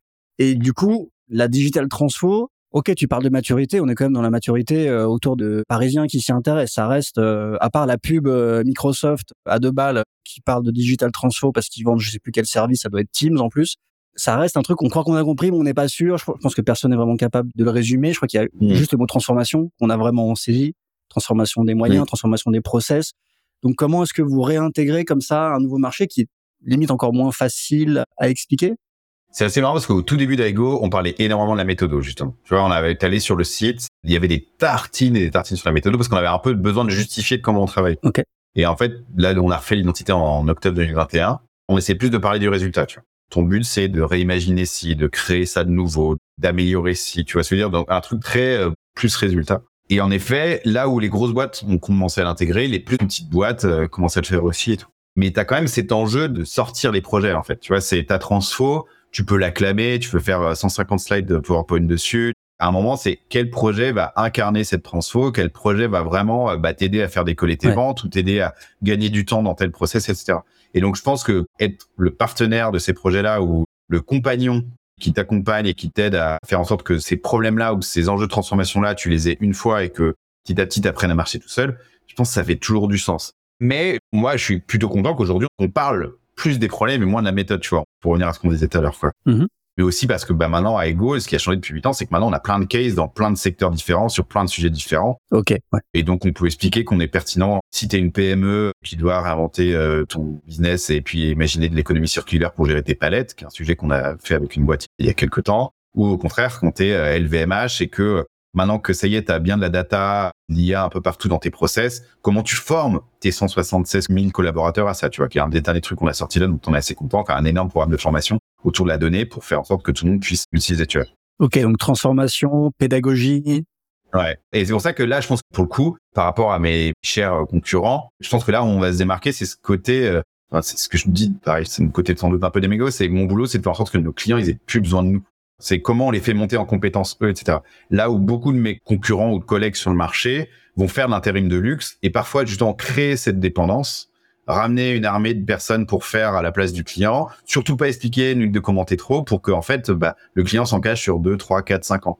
On est d'accord, mais il y a aussi un sujet de, il faut que la personne ait envie, qu'elle ait pas la flemme. Tu vois, c'est quand même presque une espèce de charge que vous promettez. Quoi. Je te promets que tu vas être meilleur, mais tu auras plus de travail. La promesse de donner les clés, elle est très vertueuse, mais elle, elle fait un peu peur. On aime bien avoir une femme de ménage aussi de temps en temps. Ouais, carrément. Mais en même temps, tu vois, alors, on va essayer de prendre une autre allégorie que la personne qui fait le ménage. Parce que des fois, ça peut être des hommes et pas que des femmes. Mon point, c'est quand même plus intéressant quand la personne qui vient t'aider encore une fois, tu vas parler un peu le même langage qu'elle et que tu vas comprendre ce qu'elle fait et que Enfin, tu vois, on parle de bore-out, on parle de quiet quitting, on parle de gens qui trouvent plus de sens au travail. À un moment, quand tu commences à monter en compétence et tu changes un peu tes façons de faire, t'évolues aussi. Tu vois, tu vois, tu re-rends ton travail intéressant. C'est intéressant que tu ramènes ça à ça. Donc, moi, je connais peu de gens qui n'ont pas envie. euh, Nicolas Moreau, qui est mon associé, lui, il parle vraiment de ça. Lui, il redonne de l'autonomie aux gens. Il a un côté très militant là-dessus, de dire, moi, je redonne du plaisir de faire à mes clients, quoi. Il va très très loin là-dessus, il pourra en parler beaucoup mieux que moi, mais c'est hyper intéressant. Et je vais reprendre euh, un de nos clients là, chez AXA, la personne qui était au webmastering dont je parlais tout à l'heure, qui subissait Mhm, 150 mails par jour et des demandes par jour, machin. En fait, aujourd'hui, son rôle, il est différent parce qu'en fait, elle est plus en train d'être euh, prioriser des tickets et faire les choses. Elle est capable d'expliquer aux gens qui lui font les demandes pourquoi il faut peut-être le faire différemment ou voir pourquoi il faut pas le faire. Parce que en fait, elle a des données pour montrer que tel contenu n'intéresse personne ou que tel angle pourrait être plus pertinent pour parler à ces personnes, etc. Donc, elle est passée de gérer des tickets à plutôt euh, gérer un produit et servir même son métier, quoi. Et franchement, au-delà de les prix et tout, c'est cool, tu vois. Quand t'as un Lovi, quand t'as machin, c'est trop cool. Super. Mais putain, quand tu vois cet impact-là et que tu vois que la personne, elle a changé de posture, euh, que ouais, elle a un peu de smile au bureau, tu dis c'est cool. Et ça, je connais personne qui a, tu vois, tu passes quand même 7, 8 heures par jour à faire ton boulot. Enfin, le faire en y prenant du plaisir, c'est quand même, enfin, tout le monde, alors après, euh, ça reste du travail, hein, faut pas non plus mettre tout là-dedans, mais tu vois, c'est plutôt cool. Donc, ça reste une ambition cachée, je le survendrai pas, mais c'est quand même un de moi, une de mes satisfactions. Pareil, chez LVMH, on avait commencé un projet où 80% de l'équipe projet, c'était des externes. Aujourd'hui, c'est 30%. Tu vois, c'est-à-dire qu'en fait, la boîte, elle a monté en compétences. Les gens, ils ont monté en compétences. Et c'est trop chouette, quoi. Enfin, tu vois, ça fait partie de ces fiertés-là. Et moi, je connais peu de gens qui sont quand même arc-boutés sur les façons de faire. Probablement. Souvent, quand ils sont, c'est que t'as pas réussi à bien leur présenter la valeur pour eux, à les embarquer et tout. Et ça, ça fait partie du job euh, de la troisième partie des choses qu'on fait, c'est faire en sorte que les choses se passent. Une fois que t'as imaginé des solutions, c'est bah faut bien embarquer les gens dedans, quoi. Rendre le projet désirable et tout. Et c'est, je pense, un truc qu'on a que peut-être encore une fois mes collègues euh, du conseil n'ont pas, euh, peut-être pas la même incentive, quoi, là-dessus. Ok. Alors, juste avant de parler justement des designers chez Aigo, de comment vous les recrutez, de ton expérience aussi, de voir comment ça a évolué, qu'est-ce que vous recherchez, euh, qu'est-ce qui fonctionne, qu'est-ce qui fonctionne pas. On a déjà parlé chez Aigo, on a parlé de politique, de corporate, de luxe, etc. Donc, ça donne presque le vertige sur tout ce qu'un designer devrait, euh, ou au moins ses centres d'intérêt pour être euh, utile en rendez-vous. On va voir comment ça peut impacter nos métiers. J'ai presque envie de te poser une question inversée, puisque les gens qui écoutent le podcast, bon, ils connaissent à peu près, ou en tout cas depuis les épisodes qu'on a sortis, ils savent quelle est la vertu euh, d'aller parler à des gens, la recherche utilisateur, euh, comment est-ce qu'on du coup on fait euh, émerger les problèmes, qu'est-ce qu'on fait avec ces problèmes, etc. Donc bref, on a compris le potentiel de résoudre des problèmes ensemble. Donc je te poserai presque la question inversée qui est dans tout ce que vous faites et dans tout ce qu'on fait, je vais pas prendre que Ego, dans tout ce qu'on fait en tant que designer, sur quoi on pourrait faire l'impasse, tu crois? Justement, s'il fallait, là, on est sur un projet, on n'a pas l'opportunité de tout faire comme on devrait, comme en fait les vrais projets hein, se passent, euh, j'imagine, comme ça. C'est pas forcément la ligne droite. On a peut-être moins de gens.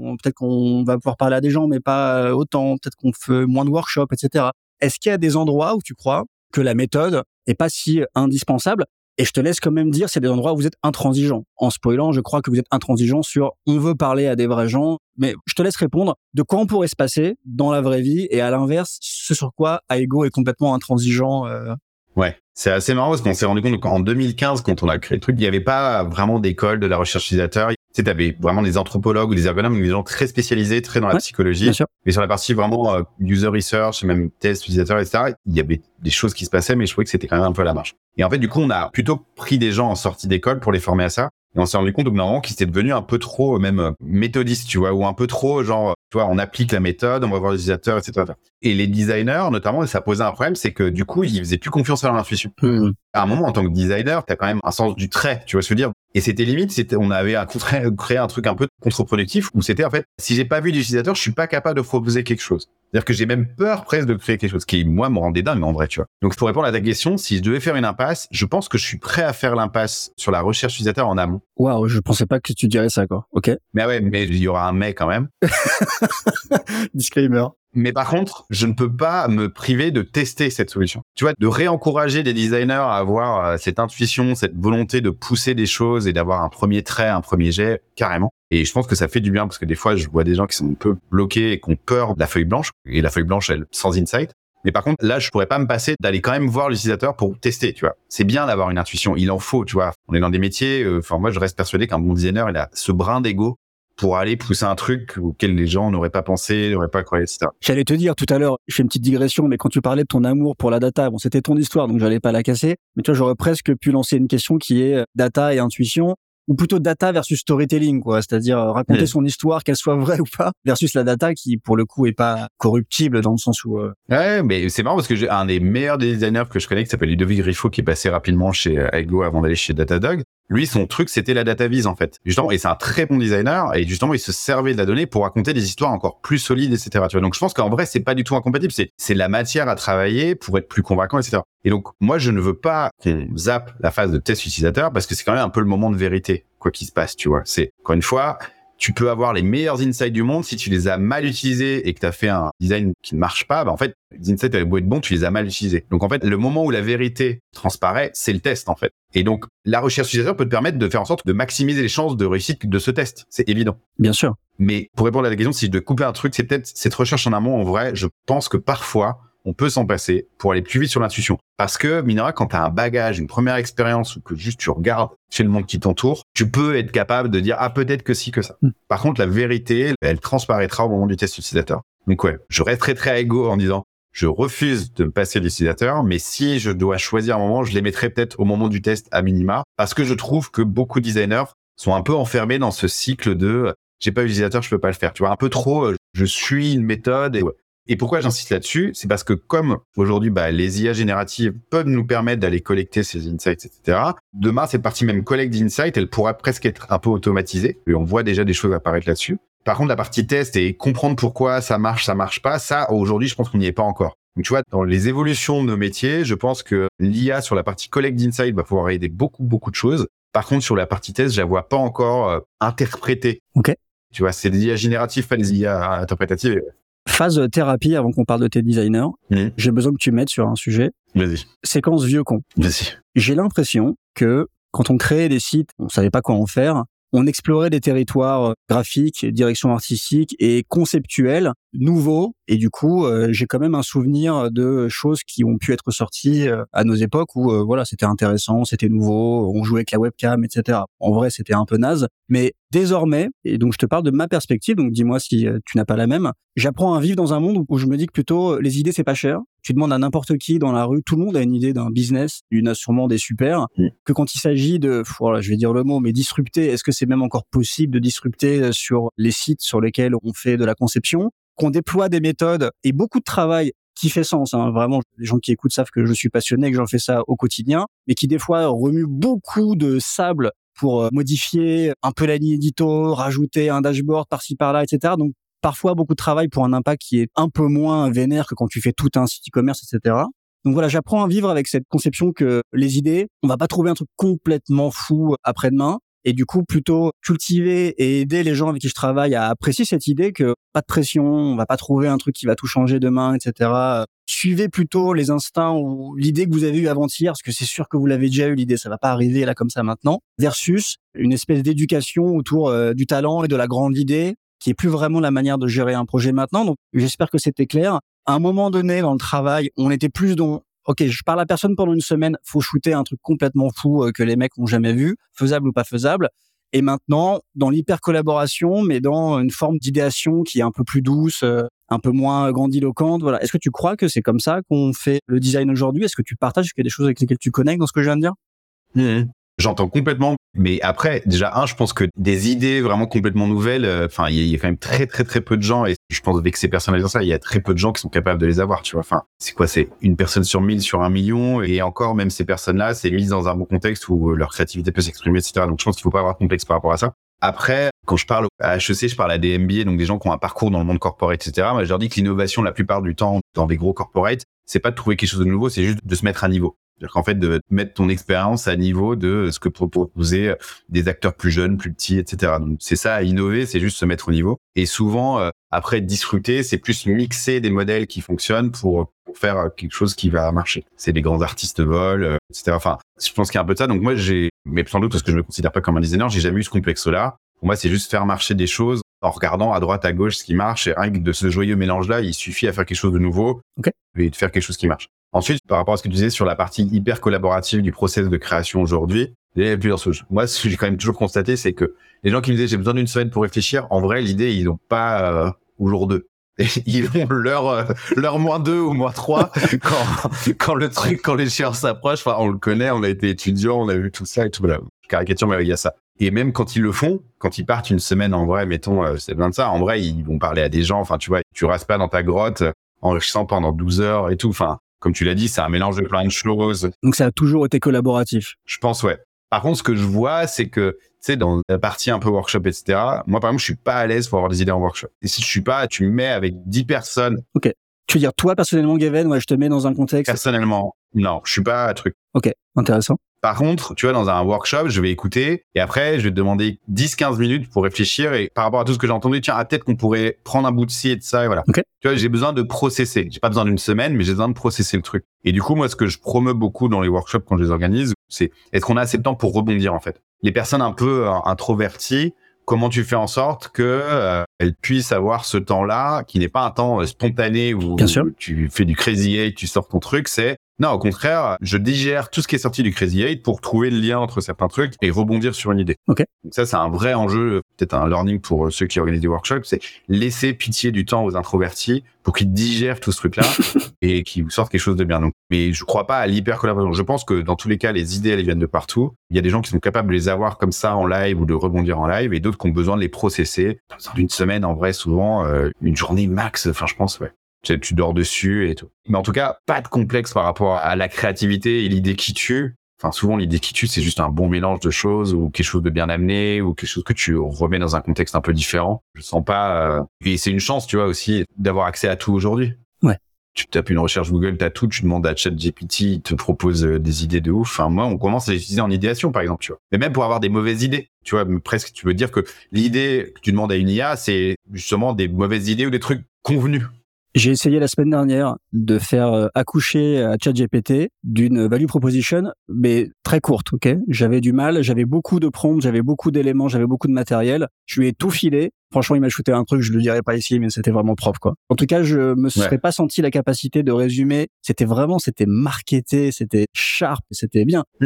Alors après, petit retour utilisateur, en l'occurrence, moi, j'étais franchement scotché par le résultat. J'ai été partagé entre dire ou non que c'était ChatGPT. Et juste pour la science, donc j'ai évidemment dit que c'était ChatGPT après coup, mais j'ai d'abord voulu l'avis des gens si euh, c'était sorti comme ça. Et tout le monde n'était pas si admiratif euh, du résultat. Donc peut-être qu'ils me prenaient pour une quiche, hein, va savoir. Mais c'est pour dire que voilà, il y avait aussi peut-être encore la couche de, putain, j'ai réussi à faire cracher une machine, un truc que je trouve vraiment fort. Est-ce que c'est parce que je trouve que c'est fort parce que c'est la machine? Voilà, quand t'as des gens qui ne savent pas que c'était ChatGPT, j'étais là, ouais, cool, mais franchement, pas non plus incroyable.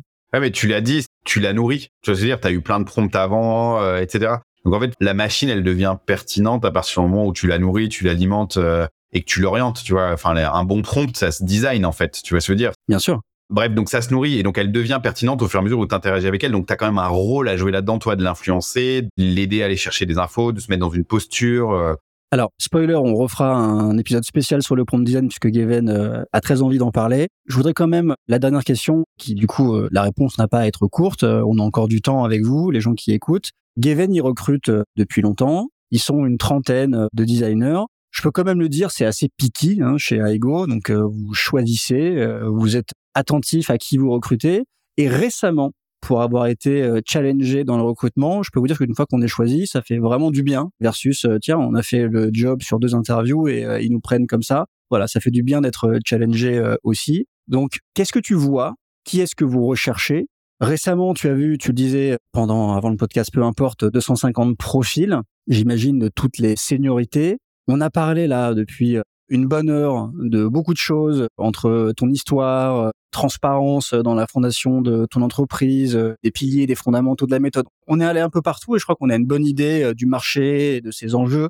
Pour un entrepreneur et pour euh, quelqu'un euh, qui veut faire des grands projets dans le digital, je suis designer, je veux rentrer chez Aego, mais même un conseil pour être recruté chez d'autres très bonnes agences. Qu'est-ce que tu vois qui fonctionne? Qu'est-ce que tu vois que tu ne vois pas? Qu'est-ce que tu cherches que vous n'arrivez pas à trouver potentiellement? C'est quoi le designer que vous recherchez? Sur quoi vous tiquez? En bien et en mal? Voilà, dis-nous un peu quelle est ton expérience à la recherche de la perle.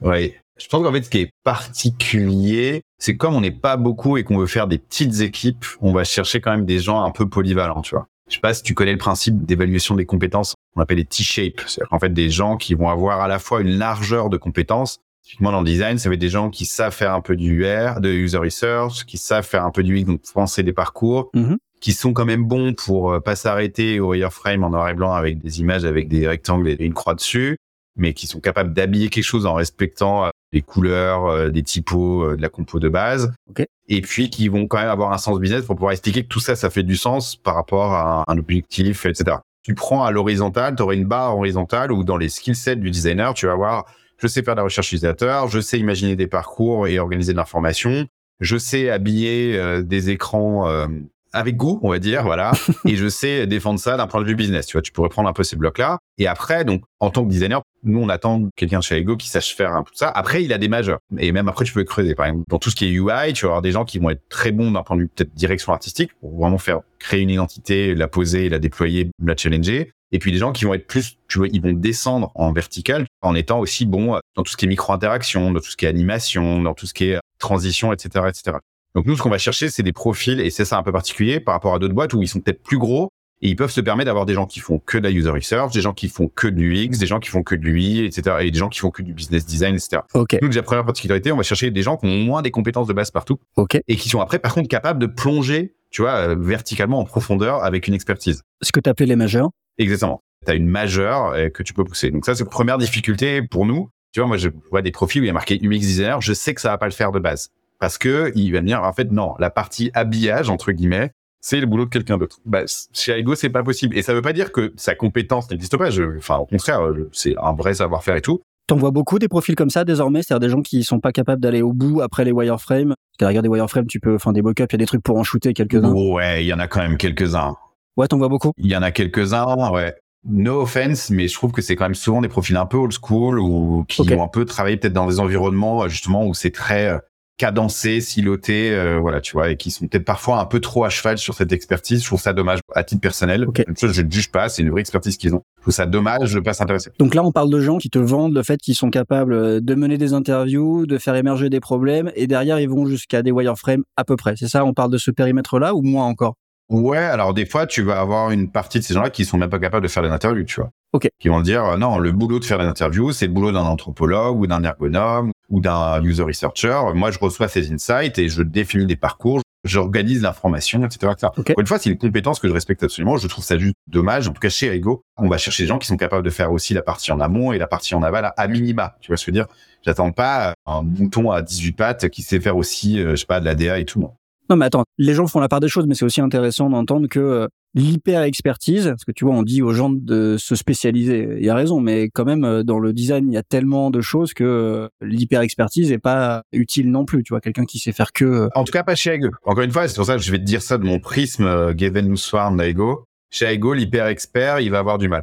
Mais en même temps, ça nous a posé problème à un moment parce qu'on avait des profils assez seniors, vraiment avancés, tu vois, qui avaient presque 10 ans d'expérience et qui se retrouvaient malheureux parce que quand t'aimes ton métier, tu vois, tu aussi, t'aimes encore euh, ouvrir Figma, euh, faire du proto sur Framer ou autre, voire coder encore un peu et tout. Donc, on a eu du mal à gérer la progression de certains profils comme ça qui étaient hyper experts. Maintenant, on y arrive un peu mieux. Mais c'était un sujet chez nous de se dire, ah merde, en fait, euh, c'est des parcours tellement généralistes que quand tu as beaucoup d'expérience et que tu veux te spécialiser, c'est plus compliqué. Maintenant, c'est plus facile chez Aigo, je pense, parce qu'on assume le côté expert. Par contre, l'expert enfermé dans son truc qui dit, alors moi, non, je toucherai pas à ce qui se passe avant et euh, ce qui se passe après, après moi le déluge, ça, ça peut pas marcher, tu vois. Pourquoi? Parce qu'on veut créer des équipes courtes. On a besoin que tu sois hyper pédagogue et être pédagogue, c'est aussi bah, être comprendre ton environnement au sens global euh, et dans quel flux tu t'insères, quoi. Ok.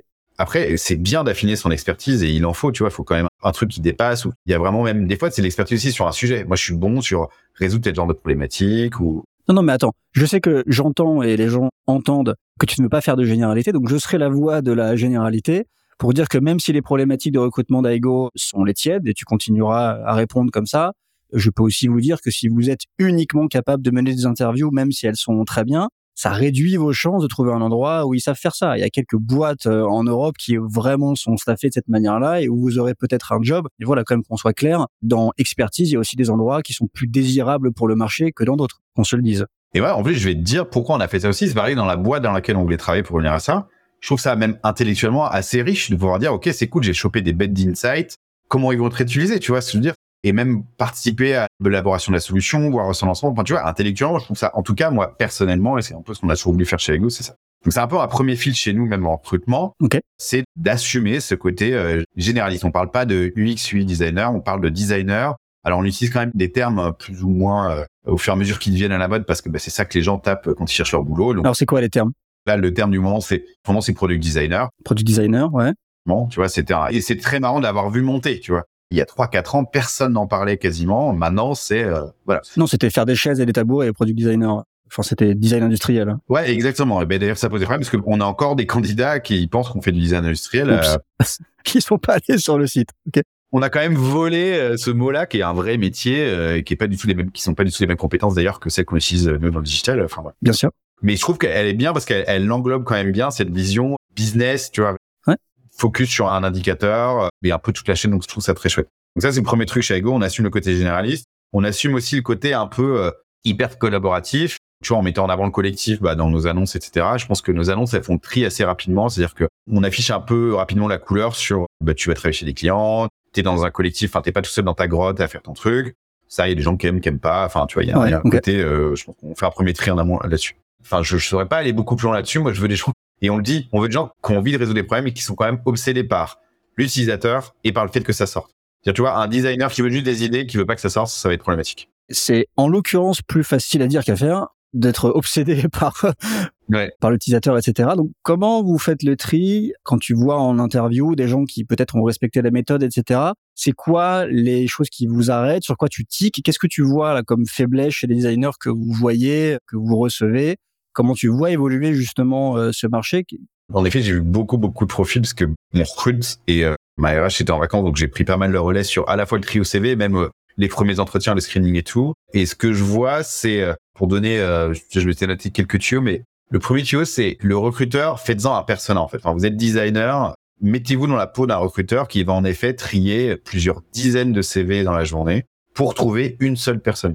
Donc en fait, qu'est-ce qu'elle a besoin de comprendre, qu'est-ce qu'elle a besoin de voir Cette personne, elle s'est quand même embêtée à écrire un brief qui est une fiche de poste et à quel point vous avez mis en scène votre CV, votre portfolio et le petit mot qui l'accompagne pour dire ouais, je suis la bonne personne pour ce truc-là, je t'ai compris. Là, c'est vraiment un boulot de designer d'être empathique par rapport au recruteur et tout. Et donc faites-lui gagner du temps en allant à l'essentiel. Vous n'êtes pas obligé de vous raconter tout votre parcours euh, ou de mettre tout dans votre portfolio. Sortez les deux trois projets. Il n'y a pas besoin de plus souvent qui montrent que vous avez compris euh, les enjeux. Est-ce que c'est une boîte qui est plutôt justement va chercher des spécialistes, euh, une boîte qui est plutôt tournée e-commerce ou construire design global. Enfin voilà, mettez ça en avant et tout.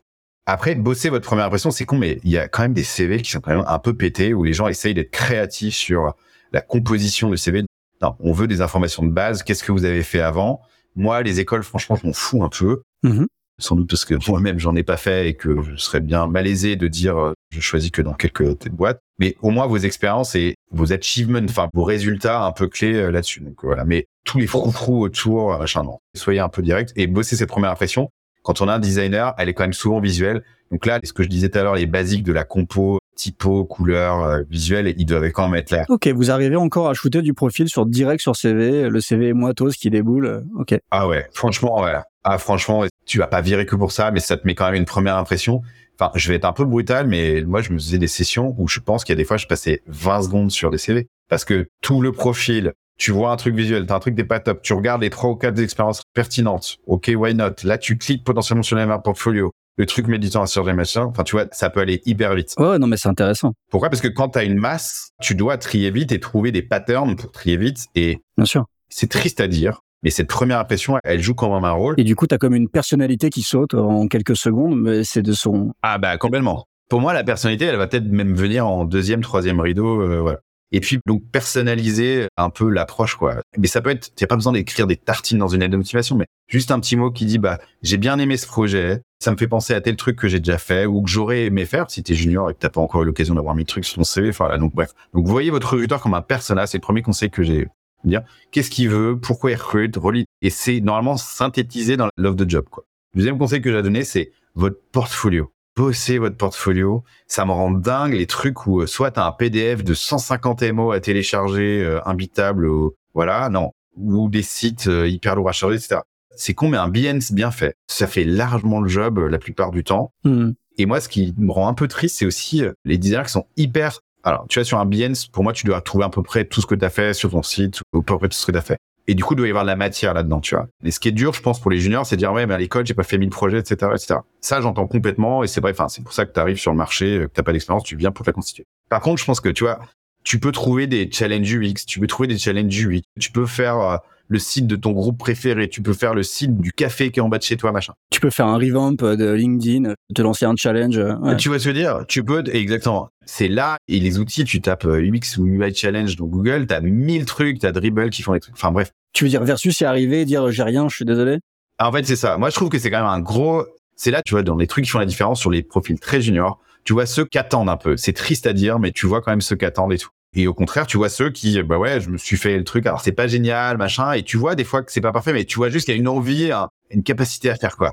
Je sais pas à quel moment le portfolio s'est perdu dans la bataille, mais je porte le même regard que toi. Je vois de plus en plus de gens euh, qui assument parfois d'arriver sans portfolio. Alors évidemment, ils vont prendre la porte instant, mais je veux dire, j'ai le sentiment quand même qu'arriver sans portfolio dans un rendez-vous designer, c'est comme arriver, euh, genre, euh, t'es dans ton rêve, t'es à poil à l'école, quoi, tu vois. Et parce qu'aujourd'hui, tu es censé être capable d'impressionner quelqu'un juste avec de la méthode et pas du résultat, donc ce qui n'est pas ce qu'on a dit ici, il y en a qui assument de venir et de simplement te dire qu'à l'oral, euh, ils ont fait des interviews, des machins, etc.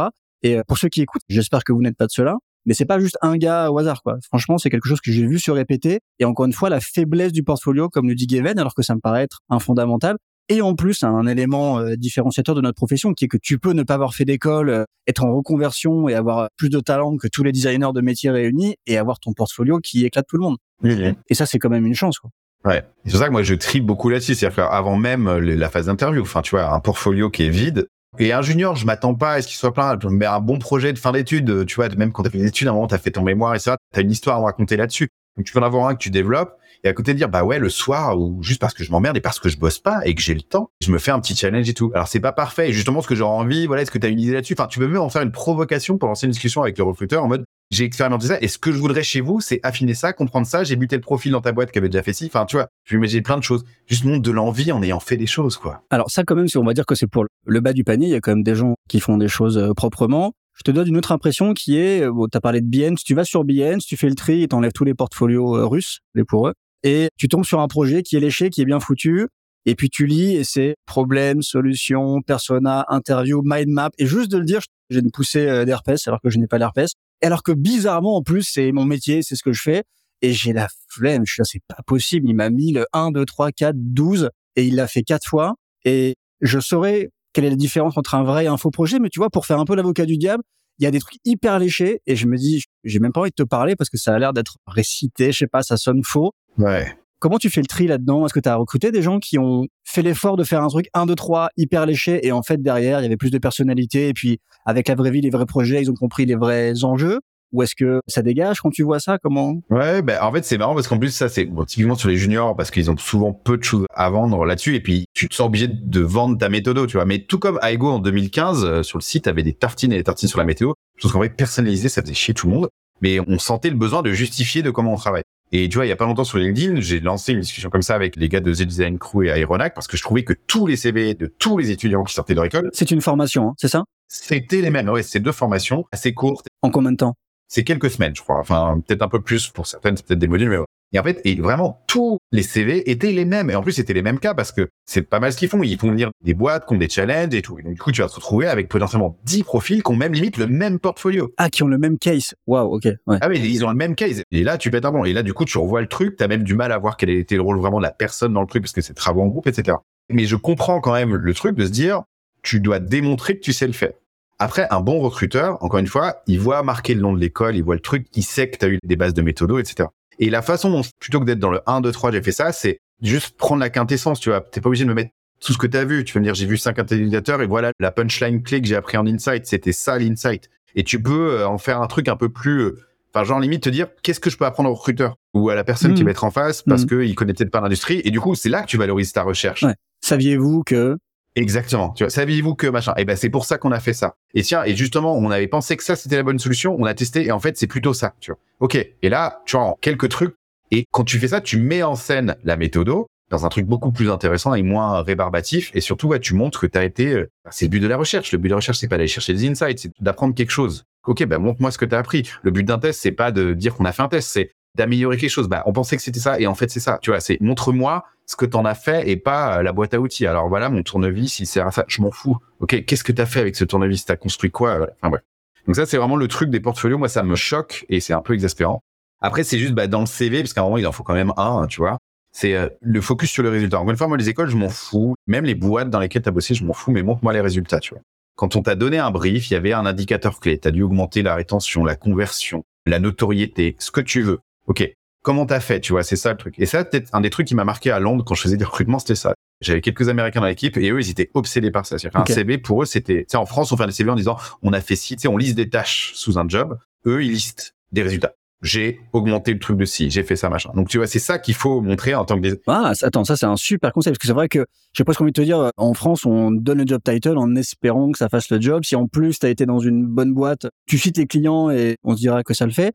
Et donc là, tu dis carrément identifier les raisons pour lesquelles, parce qu'en plus c'est souvent les mêmes, hein, pour lesquelles, euh, enfin, il y en a 10 et puis on tourne un peu en rond. Identifier les raisons pour lesquelles tu as fait le projet ou ton job était incentivé, etc. et le mettre en scène. Ouais, et ça peut être donc, tu vas avoir des KPIs très business, mais tu peux avoir aussi des enjeux de vélocité. Genre, on a lancé la V2 en X mois. Mmh. J'étais avec une équipe de temps de développeurs ou de temps de designers. Enfin, tu veux dire, tu peux mettre pas mal de choses en avant qui permettent, en fait, de comprendre en quoi de travailler. Parce que le recruteur, c'est ça qu'il veut. Il veut pas la liste des tâches que tu as fait. Il veut ce que tu essayais de faire, en fait. Parce que, en fait, lui, il a un problème à résoudre, qui est, j'ai un nouveau client ou j'ai un truc sur tel sujet et je veux quelqu'un capable de résoudre ce genre de problème. Si tu fais la preuve avec des chiffres, ça, c'est cool. Et donc, être obsédé par le problème et donc valoriser ces problèmes qui étaient un enjeu de delivery, un enjeu de conversion, etc.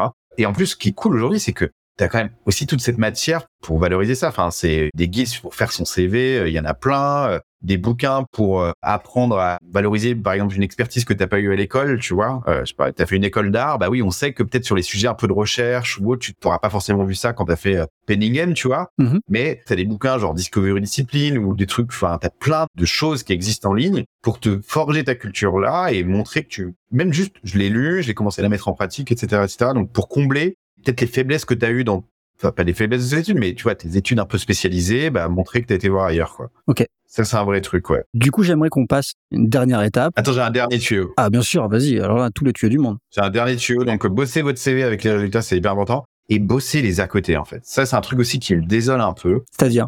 Ben, en fait, j'ai un peu l'impression d'avoir des designers robots qui vont tous voir les mêmes choses, qui sont, tu vois, tous un peu fans des mêmes trucs, un designer, pour moi, il doit quand même emmener un peu d'ouverture d'esprit. Tu vois, t'es là pour être souvent un peu le trublion de boîte d'ingé ou d'une boîte de gens très business, etc. Donc, euh, tu vois, mais qu'est-ce que t'amènes de l'extérieur?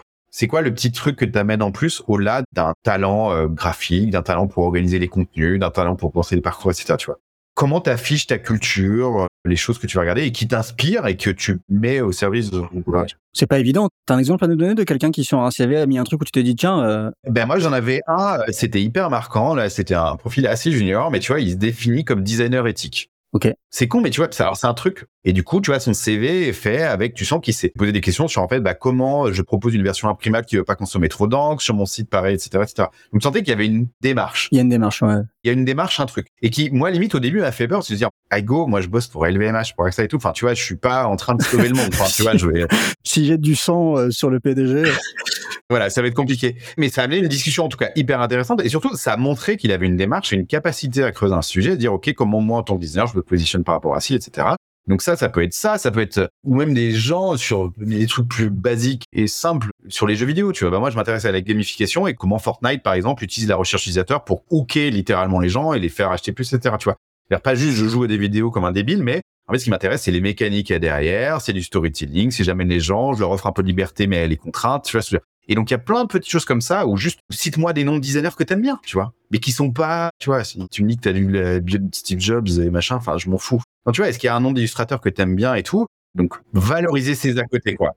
Ok. Sortir un tout petit peu des sentiers battus. Valoriser ce que vous faites à côté. Pour un métier qui est en train quand même de se... De se normaliser de ouf, tu vois. Ouais, de se normaliser, exactement. Et je vais reprendre ce qu'on disait par rapport aux IA, etc. Moi, ce que je trouvais cool dans les briefs mid-journée ou d'Ali, c'est que tu peux faire un prompt et à la fin rajouter à la manière de. Ouais.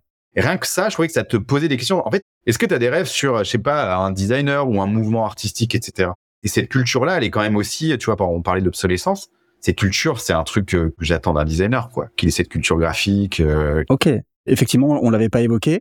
Je voudrais qu'on finisse le podcast en te posant cette dernière question, toujours sur les designers. C'est-à-dire, je suis designer, j'ai mis un pied chez Aigo, euh, j'ai été recruté. Et donc là, sans citer personne, qu'est-ce que tu as vu qui a fait la différence chez tes meilleurs profils Donc après tout ce qu'on vient de dire, évidemment, j'ai du caractère, et puis même pour les gens qui ont un CV pourri, évidemment, vous êtes des gens bien, il n'y a pas de problème. Hein. Une fois que vous avez trouvé votre chemin, tu as la bonne méthode, ok, tu coches tes cases, tu rentres dans le milieu professionnel et quel que soit ton niveau. Hein. Qu'est-ce qui, selon toi, donc là pour le coup c'est très personnel, tu as vu comme étant les meilleurs designers, qu'est-ce qui faisait la différence chez eux? Il y a un truc qui est peut-être pas évident, mais tout à l'heure tu as parlé du designer qui a pas envie d'être seul. Et bah moi je vois aussi des designers qui ont peur d'être exposés. C'est qu'on Enfin, moi, j'ai vu des designers avec des super idées, des super convictions, des trucs hyper étayés, où quand c'était en one-one avec eux et Trigonaut, ils arrivent à les défendre. Et à les défendre, machin. Ils sont passionnés, etc. Et en réunion, euh, ça chie dessus. Et qui arrivent pas, ou alors qui osent pas, en fait, qui disent, oui, alors j'ai ça, ça m'habite, tu vois, ça, des fois, ils se font mal au ventre. Ok.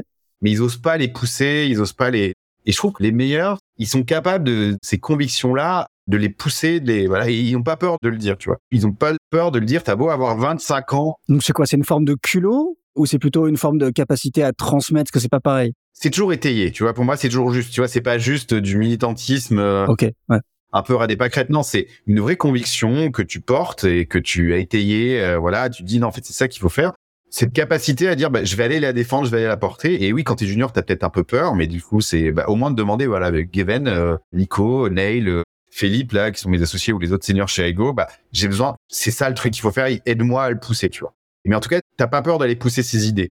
Tu sais, on est français, on se plaint tout le temps, on a toujours envie d'améliorer le monde et de changer le monde. Je trouve que, tu vois, on parlait des gens qui sont capables de passer de l'idée à l'action. Il y a aussi des gens qui sont pas capables de passer de la conviction à vraiment convaincre, tu vois. Il y a un truc de se dire à la machine à café, oh, quel client, il est relou, il devrait faire ci, ça, ça, et puis merde, il veut pas le faire. Et de vraiment avoir envie de le faire bouger. Et ça prend du temps, il faut y aller. Quand t'es junior, tu peux avoir peur, etc. Mais justement, enfin, ouais, les meilleurs, pour moi, ils ont cette capacité à pousser, pousser, pousser, pousser, pousser et pas juste à se plaindre. Je sais pas comment le dire. Et du coup, pour ça, ils vont s'exposer, ils vont demander de l'aide et tout. De donner des raisons aux autres de croire dans l'idée, pas que.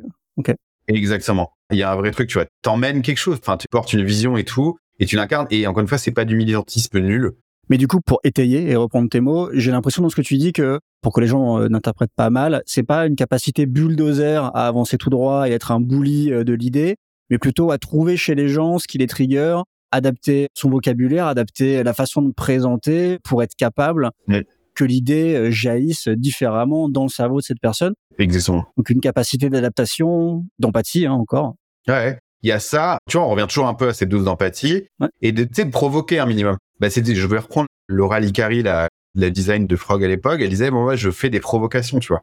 Soit en mettant, quand je design un écran, je veux que ça soit une provocation, je veux que ça fasse réagir, tu vois surtout quand on est au début des phases, etc. Et elle, je pense, c'était un profil pas très euh, extraverti, mais plutôt introverti. Mais par contre, dans ce qu'elle te montrait, il y avait toujours quelque chose et qui te faisait réagir en bien, en mal, qui te faisait te poser une question, etc. Elle était assez forte pour amener ça. Et donc, du coup, quand je parle d'exploser, c'est ça, c'est pas avoir peur de pousser ces choses-là, de balancer la petite phrase ou parfois juste la question, genre, et si machin? Et est-ce qu'on a pensé à ça? Et est-ce que telle personne, elle va être intéressée par ci, par ça? Et encore une fois, à le faire, pas que entre designers à la machine à café ou autour de la bière le soir ou au bureau, machin, et avoir le courage, une forme de courage, tu vois, de le faire dans un meeting, dans un workshop, juste un email client, genre j'ai pensé à ça et en fait je pense qu'on devrait faire ci vers ça, tu vois. Du coup, les gens ont besoin du conseil qui va suivre et que tu vas euh, donner, j'espère, qui est ce qui fait que la majorité des gens se retiennent d'avoir ce courage, c'est que des fois le jour on ne vaut pas la chandelle, c'est-à-dire une phase foirée de conviction, donc euh, un truc un peu poussé de manière au ou décalé ou gênant, ça peut te bousiller bien plus que euh, ça ne portera de fruits. Donc la majorité des gens le font pas. Et puis pour tous les gens qui se disent attends mais moi j'ai pas l'expérience, j'ai pas les couilles tout simplement, désolé euh, pour, pour les autres. Comment ça se cultive? Comment tu deviens un peu cette personne-là? Ou comment, pour prendre le cas un peu euh, contraire, je suis timide, je suis talentueux pour autant, et moi je me retrouve pas, je serai jamais ce mec-là. Donc comment je peux avoir ma propre façon de convaincre les gens où est-ce que je vais avant de prendre mon courage à deux mains et de, dans 3, 4, 5 ans, euh, me lever lors de la réunion et dire pourquoi c'est vraiment la bonne manière de faire ou la bonne solution? Comment tu cultives ça? Comment tu l'apprends quand c'est pas euh, inné? Enfin, un introverti, t'en feras pas un extraverti, tu vois. Il y a quand même cette limite-là aussi. Donc, en effet, c'est trouver le style. Et pour moi, en fait, c'est le boulot. Euh, moi, je considère pas que mon boulot en tant que. J'ai pas de cheveux gris, mais j'ai presque plus de cheveux et j'ai une expérience qui fait que quand je parle à des dirigeants, ils m'écoutent peut-être un peu plus, juste parce que bah, il y a marqué aussi un moment de directeur sur mon job. En fait, mon boulot, c'est de faire en sorte que justement ces gens-là, ils puissent avoir l'occasion de pousser ces idées, tu vois. il y a ta responsabilité individuelle de d'oser la pousser à ton boss, Bien sûr. aux gens qui dans ton entourage peuvent les pousser, mais il y a aussi la responsabilité de ces gens-là, de ces gens qui t'entourent, de t'écouter, de te créer un terrain dans lequel tu vas oser le dire. Ok. Et après, bah, t'encourager, te porter, et pas de voler tes idées, mais juste te mettre en scène et t'aider à trouver les bonnes connexions pour que tu sois en scène sans te, le but c'est pas de te travestir ou de faire de toi quelqu'un que tu n'es pas, mais moi j'ai besoin de ces idées-là et c'est pour ça que moi je suis ravi, tu vois, genre le designer éthique, je trouve ça hyper intéressant parce que je sais que potentiellement il va m'alimenter parfois de manière un peu extrême ou extrémiste sur certains sujets, mais en fait, il va me faire bouger et moi, du coup, ça va me donner des arguments pour faire bouger d'autres gens, etc. Et après, de pouvoir rediriger vers lui parce que, en fait, il maîtrisera les sujets beaucoup mieux que moi, tu vois. Donc, il y a la responsabilité en tant qu'individu de oser le faire, de trouver le bon cadre, etc. Et ça, euh, en entretien, ça peut se voir aussi. Enfin, on oublie souvent le rôle. euh, L'entretien, en tant que candidat, tu peux poser des questions, tu vois, voir comment la boîte euh, se passe. Est-ce que, tiens, j'ai vu ça sur votre site, est-ce que c'est pas un peu bullshit Tu peux aussi aller piquer le recruteur aussi comme ça pour voir comment il réagit. Soit il se vexe et dans ce cas-là, bah, tu dis, bon, ok, c'est une boîte dans laquelle j'aurais sûrement du mal à prendre la parole ou à pousser des choses. Soit quand tu dis, ah ouais, t'as raison, on y avait pensé, mais on n'est pas encore, bah, donc tu peux voir, tu peux tester aussi le recruteur et le cadre qu'il propose pour te permettre d'aller loin là-dessus. C'est un très bon conseil, surtout pour une agence qui fait beaucoup de recherche utilisateur et qui est au courant que une bonne question, euh, ça vaut euh, 10 000 explications. hein. Bah ouais, c'est ça. Et c'est, je pense, une des choses, quel que soit d'ailleurs le niveau d'expérience et le type de job pour lequel tu travailles, on est tellement focalisé sur la promotion de soi-même euh, qu'on oublie, enfin, qu'on n'a pas envie, on comprend pas le temps de poser des questions alors que c'est tellement souvent plus efficace. Mais clairement. Et je trouve que c'est un super truc pour les introvertis, justement. Ouais. Poser une question, c'est une façon de pas t'exposer. Enfin, de pas trop, tu vois. En fait, derrière, tu sais où tu vas amener les gens et voilà. Tu vas avoir une première intuition sur la réponse. Mais je trouve que c'est souvent un bon, quand c'est bien fait. Alors, je sais pas, je suis pas expert, mais est-ce qu'on s'est pensé si ça? C'est-à-dire, enfin, tu vois, quand tu l'amènes comme ça, tu le dis pas en train de dire, c'est ça qu'il faut faire, c'est, Mm. est-ce qu'on a pensé? Et cette posture d'humilité, elle peut être quand même hyper utile. Mais en tout cas, il faut avoir le courage de le faire parce que je vois des gens brillants euh, qui osent pas le faire. Et pour moi, les meilleurs pour répondre à des questions de base, les meilleurs chez Ego, ils ont quand même eu toujours cette capacité avec tact, avec diplomatie, avec empathie, de pousser ces idées-là et de nous secouer. Et moi, en tant que pauvre vieux crouton, c'est ce dont j'ai besoin, tu vois. Du coup, pour les gens qui ont écouté ce podcast depuis le début, depuis la saison 1, il y a vraiment des choses très intéressantes qui se sont dites aujourd'hui et puis différentes puisqu'on a tellement parlé euh, de méthodes, de facilitation, du futur de métier, de où investir, etc. Et je trouve qu'on revient sur des notions universelles, intarissables, de se faire confiance, de cultiver sa propre confiance en soi. L'empathie, mais pas forcément au service d'utilisateur, etc., etc. L'empathie déjà pour les gens qui on s'adresse, que ce soit un mec qu'on connaît, qu'on connaît pas, un recruteur, un boss, etc. Donc voilà, beaucoup, beaucoup de conseils pour ceux qui débutent et puis pour ceux qui continuent à travailler dans ce métier, euh, voilà, qui change tous les six mois. Geven, où est-ce qu'on peut te trouver et si on veut postuler chez Aigo, euh, comment on fait? Eh ben, je pense que le mieux, ce sera aigo.fr. Et l'une des bonnes choses avec mon prénom breton inventé dans les années 70, c'est qu'on n'est pas beaucoup. Donc, généralement, quand tu tapes Geven, G-U-E-W-N sur, W-E-N, pardon, sur LinkedIn ou Google, on trouve assez facilement. Mais le mieux, c'est aigo.fr. Là-dedans, on explique pas mal de choses sur les projets, sur les équipes et un lien vers Welcome to Jungle, vers euh, les pages où l'on recrute. C'est quoi les postes ouverts en ce moment? Là, en ce moment, on a des postes, franchement, à un peu tous les niveaux en product design. Et on va sans doute, je pense, ouvrir les postes en service design qui pourrait être encore une autre discussion sur euh, ces subtilités de différence entre product et service. Mais ouais, donc là où on cherche des designers à la fois juniors, euh, mais aussi un peu plus confirmés, parce qu'on a une très bonne année 2023 qui commence et on a besoin de renforts. Est-ce que tu peux nous mettre l'eau à la bouche avec des noms de, avec des projets?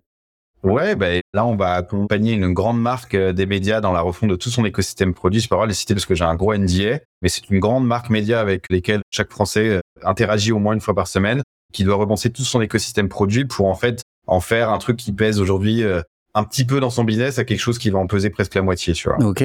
Voilà, parce que c'est dans un secteur qui est challengé par Twitch, les médias sociaux, YouTube, euh, Amazon Prime and Co. Donc, Hmm. ils doivent réinventer leur truc et c'est assez chouette. Et où peut être toujours des sujets avec Ledger sur les crypto-monnaies, sur comment toujours les aider, enfin les cryptos euh, globales, comment aider à démocratiser, euh, qu'est-ce que c'est qu'un asset digital, euh, comment on les sécurise et tout. Donc euh, il y a plein de sujets comme ça ou des choses plus classiques. On va continuer à faire évoluer AXA.com Mhm. parce que c'est un produit qu'on fait évoluer. euh, voilà, on fait toujours évoluer le design système d'AXA aussi. Donc on a des sujets euh, à la fois sur le long terme comme ça et des choses beaucoup plus, euh, on va dire, Trop chouette. créer quelque chose de nouveau. euh, voilà, pour ces grands acteurs de médias ou pour Ledger ou des choses comme ça. Vous savez où trouver Geven, vous savez où trouver Aigo. Si jamais vous avez un doute, vous euh, pouvez nous contacter nous. Merci beaucoup Gavin, c'était vraiment euh, super de t'avoir aujourd'hui. Je suis sûr qu'on se reverra pour d'autres discussions et euh, à très bientôt. Merci Pierre, merci Mehdi et merci à toutes et tous et à bientôt. Il n'y a pas de quoi, à très vite. Ciao ciao. This was Thank you for listening. Don't hesitate to hit the subscribe button to not miss any episode and leave us a review. Thank you.